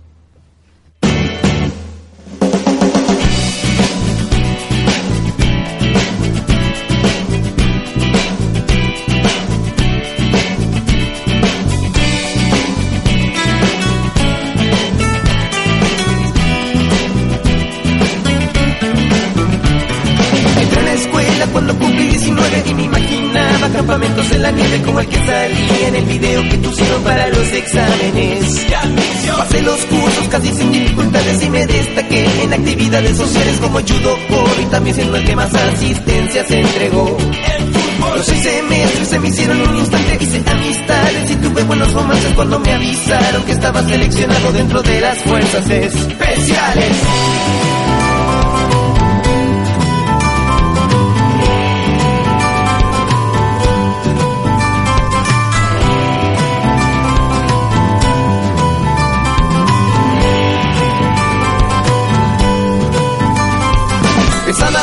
Fue cayendo el calendario trabajando en manifestaciones y en estadios. Mis colegas no son mala gente, pero tanta hostilidad te vas poniendo. Un día se abrió la vacante para que alguien se hiciera cargo de grabar operativos. Levanté la mano y me entregaron una filmadora chiquitita y digital. Me pagaron unos talleres y le fui agarrando el gustito y hasta hice unos videos musicales en mi pasaje. Ay.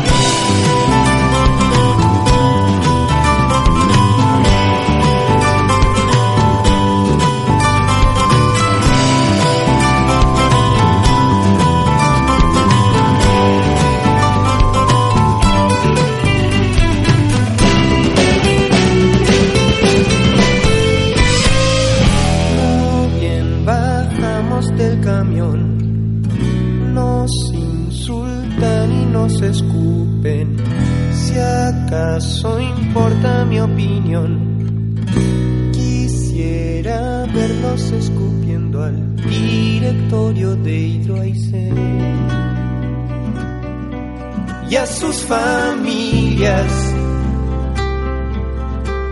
Déjame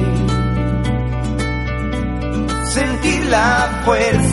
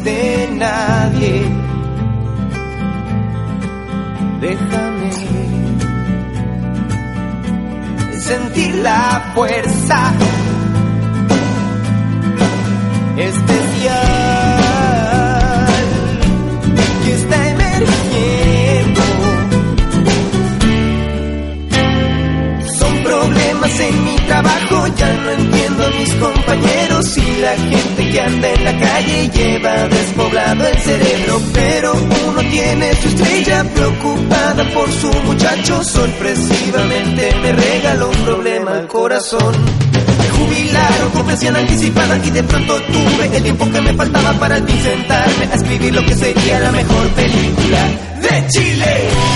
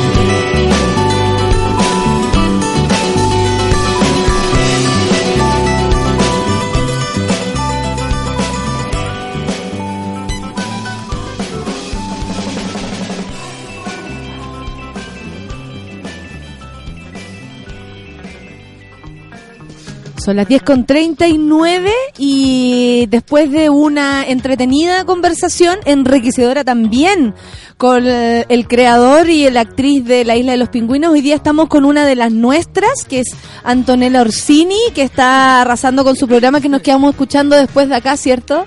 Que no, ¿Sí? el sí, el Antonella, tú y tu yoga hermosa, ¿cómo estáis? ¿Qué estáis haciendo? Aquí que dejé la embarrada aquí con, con el audífono. ¿Cómo será que tuvieron que ayudarla? Salió el lucho a rescatarla. Tenía como puestos los audífonos, pero mirando para afuera. Mirando para afuera. Me da ñurda. Son, no como mi son traicioneros en realidad. ¿cómo, ha recibido, ¿cómo ha recibido la gente el, el, programa de yoga? ¿Sabéis que bien? bien sí, está rico. Sí, está rico. Yo lo he escuchado, me encanta. A mí me encanta, me encanta. Eh, y la gente bien, eso ha sido, estoy tratando como de, de, entender o de como rescatar el feedback como para ver cómo, por dónde se sigue llevando, ¿cachai? Porque como es yoga, eh, a través de solamente el audio obviamente es más complicado, pero ahí con los videitos, con las fotos, siento que, que bien, yo estoy feliz, me ah, encanta. qué bacán. ¿Y, la, radio te encanta? Y la radio, no, me encanta, me encanta. La radio me encanta. Estamos de cumpleaños además. Sí, pues sí. Café con Anto, a esta hora. Ya que estamos haciendo crossover, sí, este es café con Anto. Café con Anto, falta ahí el cafecito, aquí tengo mi agüita, sí. ¿Quieres café? Ya, pues quiero un café. Eh, qué cosa que nos diga. Eh, gracias, Solcita. Oye, eh, Anto, bueno, eh, nosotros sin duda que nos preocupamos cuando te vimos eh, dentro del, de las protagonistas, y lo digo lamentablemente, de una historia que no nos habría gustado escuchar. No, pues O sea, ¿para qué estamos con cosas? Más allá de que yo crea y tengo la fe clarísima, porque no creo en nada, pero en eso sí, que todos van a caer. Yo lo sé. Em, yo, lo, digo casi como una amenaza también, y no me importa nada lo que piensen al respecto, eh, pero de pronto escucharte desde el del lado del nombre de, de un abusador, de una eh, eh, fue muy fuerte, te lo digo como desde el, desde el compañerismo, desde ¿qué hacemos nosotros? Sí. ¿Qué hacemos nosotras acá para que tú te sientas mejor? Porque yo siento que ya basta de esos lugares donde es aún peor a veces confesar las cosas que a uno le pasan. Exacto. ¿Cachai? Cómo nosotros te podemos colaborar en eso. Y yo agradezco mucho que tú hayas venido porque tu nombre salió, saliste en un diario y toda la bola. Eh, eh, primero, ¿cómo es hablar de esto? Uy, eh, a la que le pasa que no es a todas, pero es a muchas. O sea, yo me he dado cuenta después que hablé de la cantidad de personas, de mujeres, que, que les ha tocado cuando niñas tienen historias con el tío, con el abuelo postizo, paterno o incluso familiar, con el tío del furgón, de la liebre, con el profesor. Es algo que, que ha estado y que es como que mujeres lo hemos normalizado, o sea, que es como que te va a pasar o, que, o que pucha, que así es. Entonces, si bien no a todas, pero sí a muchas, les ha tocado y por supuesto que les ha tocado en la situación más vulnerable, o cuando son más niñas, o cuando son jóvenes. O cuando el otro cree que tú eres vulnerable. O cuando el otro cree que eres vulnerable. A mí me tocó la situación, una de las situaciones porque también no es la única situación que me ha tocado eh, como, como en mi vida experimentar mm. de, abuso. Sí, ha sido la más fuerte en cuanto a acoso laboral, porque aquí era mi jefe. Y esa ha sido la más fuerte. Ahí hay una, como que hay una disyuntiva, ¿no? Que es la que se plantea incluso después. Casi como que eh, tú eres 50% responsable de esto porque tú como adulta decidiste estar ahí. Exacto. ¿Cachai? fui, accedí a ir a ese lugar en el fondo. Eh, viene toda esta también, claro, decir por, por qué. En mi caso, eh, fui y, te lo cuento y lo cuento aquí ya. Yo a, esta persona, ya no quiero decir el nombre, porque ya después de, que salió esto a la luz, te juro que vomité una semana entera y como que ya ya el nombre ya como que estoy tratando de tomármelo un poco más liviano dentro de lo que se puede porque es algo muy duro de mm, enfrentar. Mm, ¿Cachai? Yo también estoy en plena crianza, entonces también necesito estar fuerte. Y eh, yo era amiga de él, trabajé con él a los 13 años, a los 14 años en otra teleserie, a los 16 años en una serie. O sea, personas que tú ya ves desde tanto tiempo que las percibes muy cercanas. Cercanas. Tanto que ese filtro de la duda ya desaparece. Exacto, y él era muy paternal y yo empecé en la televisión chica, entonces lo de la duda desaparece y yo me reencuentro con él cuando yo vuelvo a la televisión porque también me alejé mucho tiempo y por otro tema me alejé porque una directora una vez me encontró media gorda y, en, y fue como, como yo también como soy media sensible y estudié teatro, me dediqué al yoga, porque también está esta cuestión en la televisión que nosotras como mujeres somos mujeres objetos. Absolutamente. Y si no eres eh, eh, la más rica, la más rica no podía ser el, o sea, no podía estar ahí. Y por ese tema yo ya me había alejado, entonces como que ya había vivido esta situación y había estado muchos años alejada y volví a la televisión ya eh, me contactó. Ya grande, ya grande. que tal vez uno dice, ahora tengo las herramientas para incluso enfrentarme a este proyecto. Exacto, yo ya había estudiado de una manera más segura. Exacto, ya, era, ya me sentía profesional. Había estudiado en España, había estudiado en Chile, había egresado de La Mancha y tenía una hija, eso sí, de un año y medio, mamá soltera.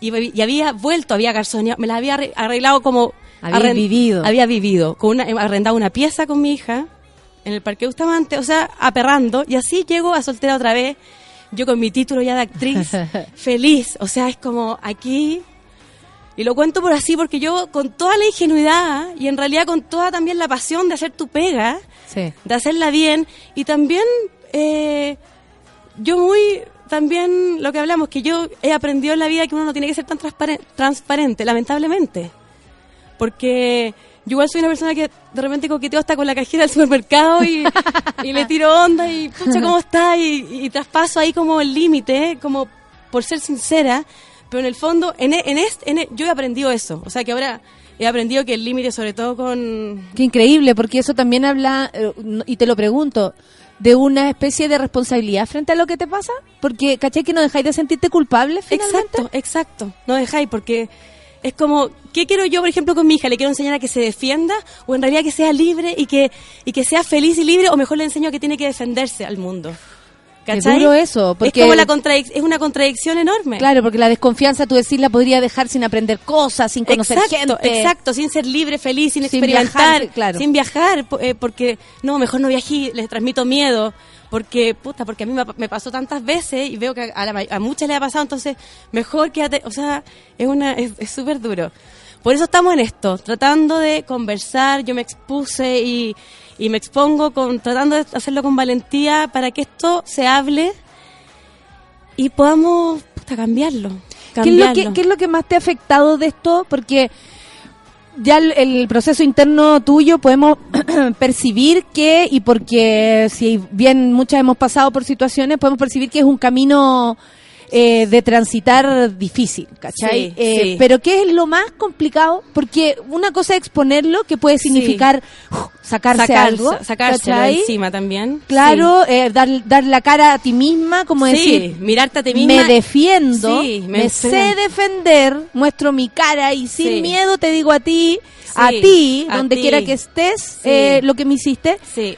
¿Qué es lo más duro de esto, más allá de lo, de lo positivo que también puede llegar a ser? O sea, lo más duro en el momento, en el momento que me sucedió, fue muy duro al otro día ir a grabar como si nada. Yo fui a grabar como si nada, decidí ir a grabar como si nada, porque también como actores tenemos eso de yo aperro hasta el final. Mm, mm. Y yo fui a grabar como si nada, me lo guardé, pero terminé la tele. Y ahí, creo que a los tres días compré un pasaje, me fui a vivir a San Pedro, que te conté antes, con la Chloe, con mi hija diciendo esto me asquea, yo de aquí me voy, me voy como por mi camino del yoga, mejor no vuelvo a actuar. Esta es otra señal para que otra señal para que yo no actúe, para que yo me aleje de esto. Finalmente en San Pedro me fue pésimo, volví y, y, mi y como te contaba, mi personaje en soltera les fue súper bien y me, igual me llamaron de Canal 13 siendo que este, esta persona no me volvió a llamar, pero sí de Canal 13 me llamaron. Eso fue duro. Primero, lo que te digo, hacer como si nada el otro día. O sea, plantarme como yo con que, y yo también lo he dicho, o sea, yo a mí no se me ocurrió o sea, no se renunciar, ocurrió renunciar, ni hablarlo con nadie, no tenía ni una herramienta. Ah, ah. Era yo aquí tengo que salir adelante con mi hija, me callo, guardo la platita y me voy a, o sea, yo escapé. Entonces, enfrentarme a esa, no sé si cobardía o valentía, porque nadie nadie va a juzgar. No sé si fui muy valiente en hacer como mm. si nada o fui muy cobarde. ¿Cachai? Mm. Entonces, hoy en día lo enfrento y eso fue muy duro. Después, claro, virarme y dejar de lado mi pasión, que era actuar Qué fuerte eso, porque eh, cortarte las manos. Me corté las alas de cierta manera, fue ya. Y lo tercero ahora volver a volver a, enfrentarlo. Fue duro al principio, ahora ya estoy, un poco más tranquila, ya lo he hablado mucho, fui como también te, dije, lo hablé en fiscalía así como muy detalladamente, entonces... ¿Cómo se comporta la fiscalía en ese momento? ¿Cómo lo sentiste tú? ¿Había, hay intención de por último el lugar donde te tocó, porque yo creo que tiene mucho que ver con la suerte que, de la persona que te, que te atienda. yo, me sentí me sentí bien, me sentí sentí que ellos estaban buscando, no, eh, yo les, preguntaba qué quieren conseguir, trataba de preguntarles, es dejar una constancia de que en el fondo esto sucedió y es real, para que también la otra persona no exista la constancia de que es real y no diga eh, esto no sucedió esto sucedió, ¿cachai? Y también yo defiendo a ojos cerrados, tal como tú, a todas las otras compañeras, que hay algunas que, yo estoy hablando acá, pero hay algunas que están súper, o sea, que no, han logrado salir adelante después de esta situación. Muchas alumnas también. Y muchas personas, o sea, claro, muchas Yo conozco la historia por el lado de, del Duoc, por ejemplo, y yo sé de muchas actrices que estudiaron ahí y que solo por el hecho de haber pasado por casi lo mismo que tú, pero en proceso de formación de actriz, claro, eh, la negó para siempre. Tanto así como en lo práctico, como que él no dejara que estas personas se involucraran, no estuvieran cercanas, o ella misma negarse la posibilidad de actuar porque no se podían con el recuerdo. Exacto, exacto, ambas, porque eso es lo fuerte, que esta persona decide además quienes trabajan con él. Entonces, entonces es muy, es muy, o sea, te, niegan todo y esto no puede, no puede, obviamente no puede suceder ni en este gremio, ni en, ni en ningún lugar, o sea, la, ahora que se está destapando en todas partes, ¿cachai? Sí, porque es una seguidilla y lo que esperamos también. O sea, yo supongo que detrás de Herbal Albreu no se van a esconder el resto de abusadores y acosadores que existen. Exacto, que están saliendo. Que están saliendo y que por lo demás existen. Eh, Anto, ¿cómo reacciona la gente cuando uno denuncia públicamente? El público, las mujeres. ¿Cómo lo has visto tú? Sí, lo he visto. Yo no esperé que tanto apoyo, de verdad. No esperé que tanto apoyo de, de parte de mujeres. Pensé que me iban a enjuiciar más esto mismo, pero ¿por qué fuiste a su casa? O sea, yo creo que todos entendieron y vieron mi historia que estaba ahí, que yo había trabajado con él, que cualquiera en la casa de su jefe si te dice vamos a ir a mostrar un material. O sea, era como, Ahora, me enjuiciaron por ese lado, pero también... Pero como ponen el juicio de que... Que haya ido. Es como ponen el juicio que haya ido, pero todas esas cosas son como... Pero ¿quién no ha estado en una casa en soledad con alguien y, no, eso no significa algo negativo? Exacto. Y además ¿Por tenemos que pensar que Exacto, y además yo tampoco en juicio si es que si es que alguien quisiera bajo su consentimiento que pasa, o sea, Exactamente, a la que participó de eso voluntariamente. voluntariamente bajo su consentimiento. Es cosa de ella. La cosa es que aquí está claramente cuando cuando uno está diciendo que no y el otro te dice que sí, que sí, y el otro dice que no. a mí me pasa, eh, Anto, que también siento que de pronto hay una especie de injusticia y que incluso la, la propinan las mismas mujeres eh, y ahí me salgo porque, por ejemplo, yo me he salvado de varias y lo digo por, el, por la escuela, por mi vida, por mi forma de ser. Simplemente ¿Cachai? Y eso no tiene que ver con un superpoder. Eso tiene que ver con cosas que yo hago o no hago. Fin. fin. No es que yo sea superior a ti porque tú eres abrazona y yo no soy abrazona. O sea, no porque tú seas más sensible o más, más ponte tú, más de piel. Más cercana, claro. Vas a estar eh, ni más expuesta ni más razones para abusar de ti. Que no debiera ser así. Yo le, yo quiero dejar aquí claro que las que se salvaron no son super, no somos superiores. Somos una una solamente nos salvamos.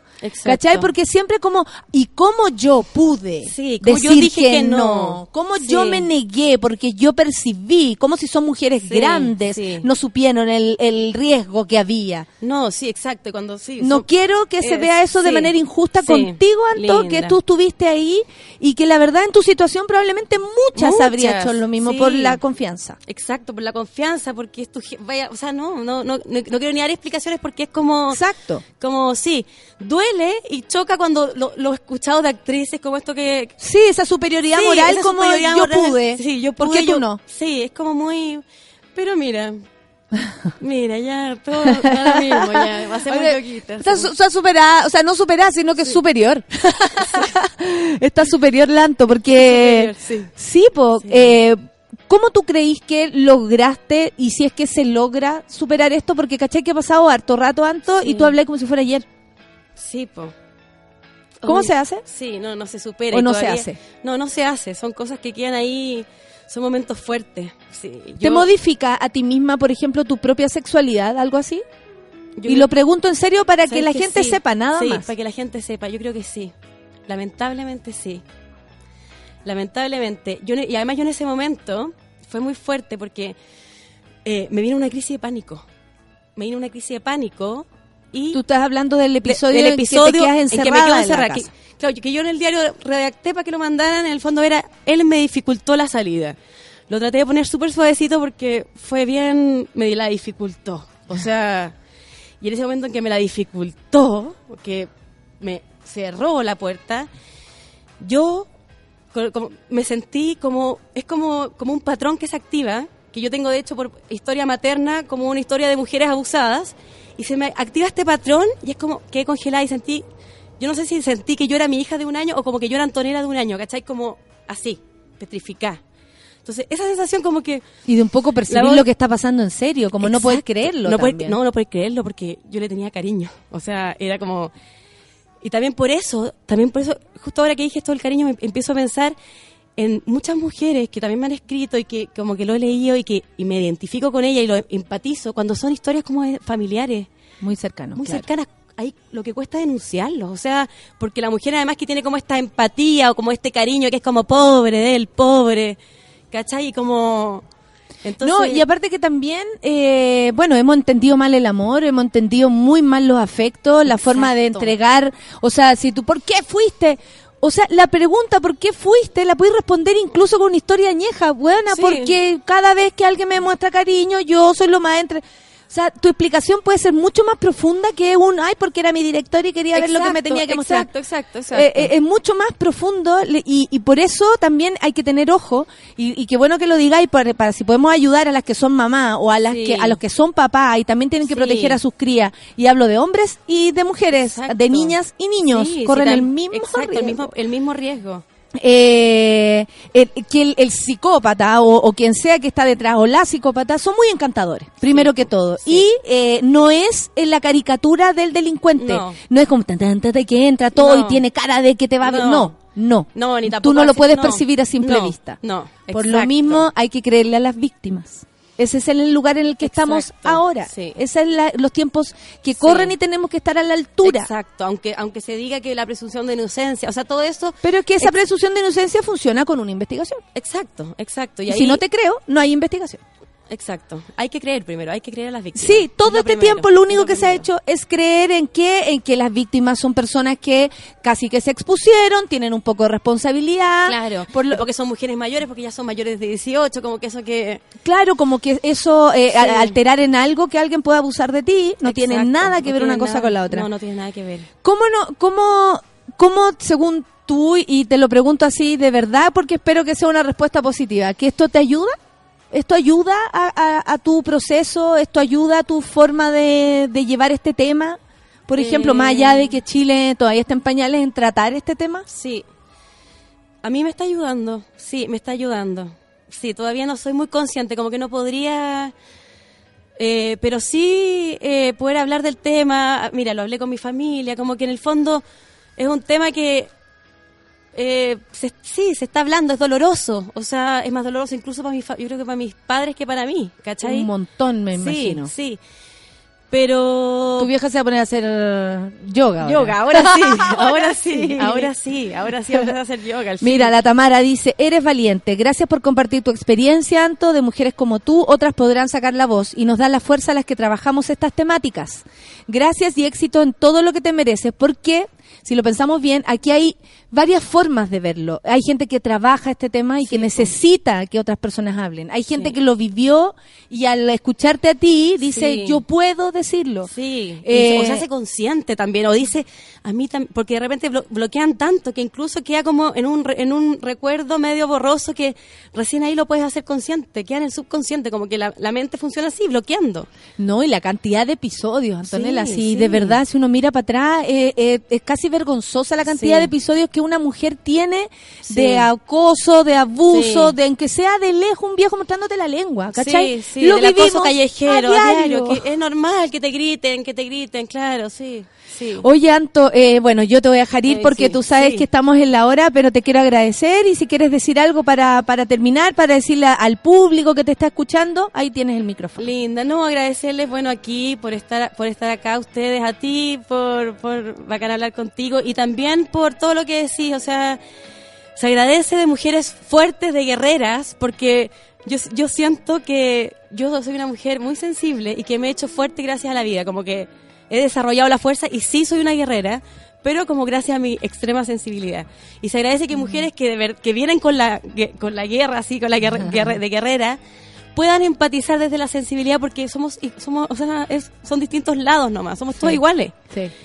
Eh, desde no ponerse en ese pedestal y a todas las mujeres, nada, pues viva, estamos, vamos en la lucha, sigamos en la lucha por, por sacar la voz y por decir basta, Eres muy valiente, Anto, y te lo agradecemos porque gracias a ti también estoy segura que están pasando en este minuto muchas cosas en muchos corazones. Así que eso te lo debemos a ti esta mañana de viernes. Nos vamos con música. Gracias, Anto. Tú eres parte de nuestra casa y esperamos que esto también eh, le sirva a otras Si esto es para otras y otros que están para las futuras generaciones. Hemos, ya otras empezaron la lucha, nosotros la seguimos, otras la seguirán y esperemos que esto en un, en un futuro seamos iguales. Esa, esa es somos iguales. Porque somos iguales. Exacto. Viene Alex entonces con mujer, nos vamos. Que tengan un buen fin de. Chau.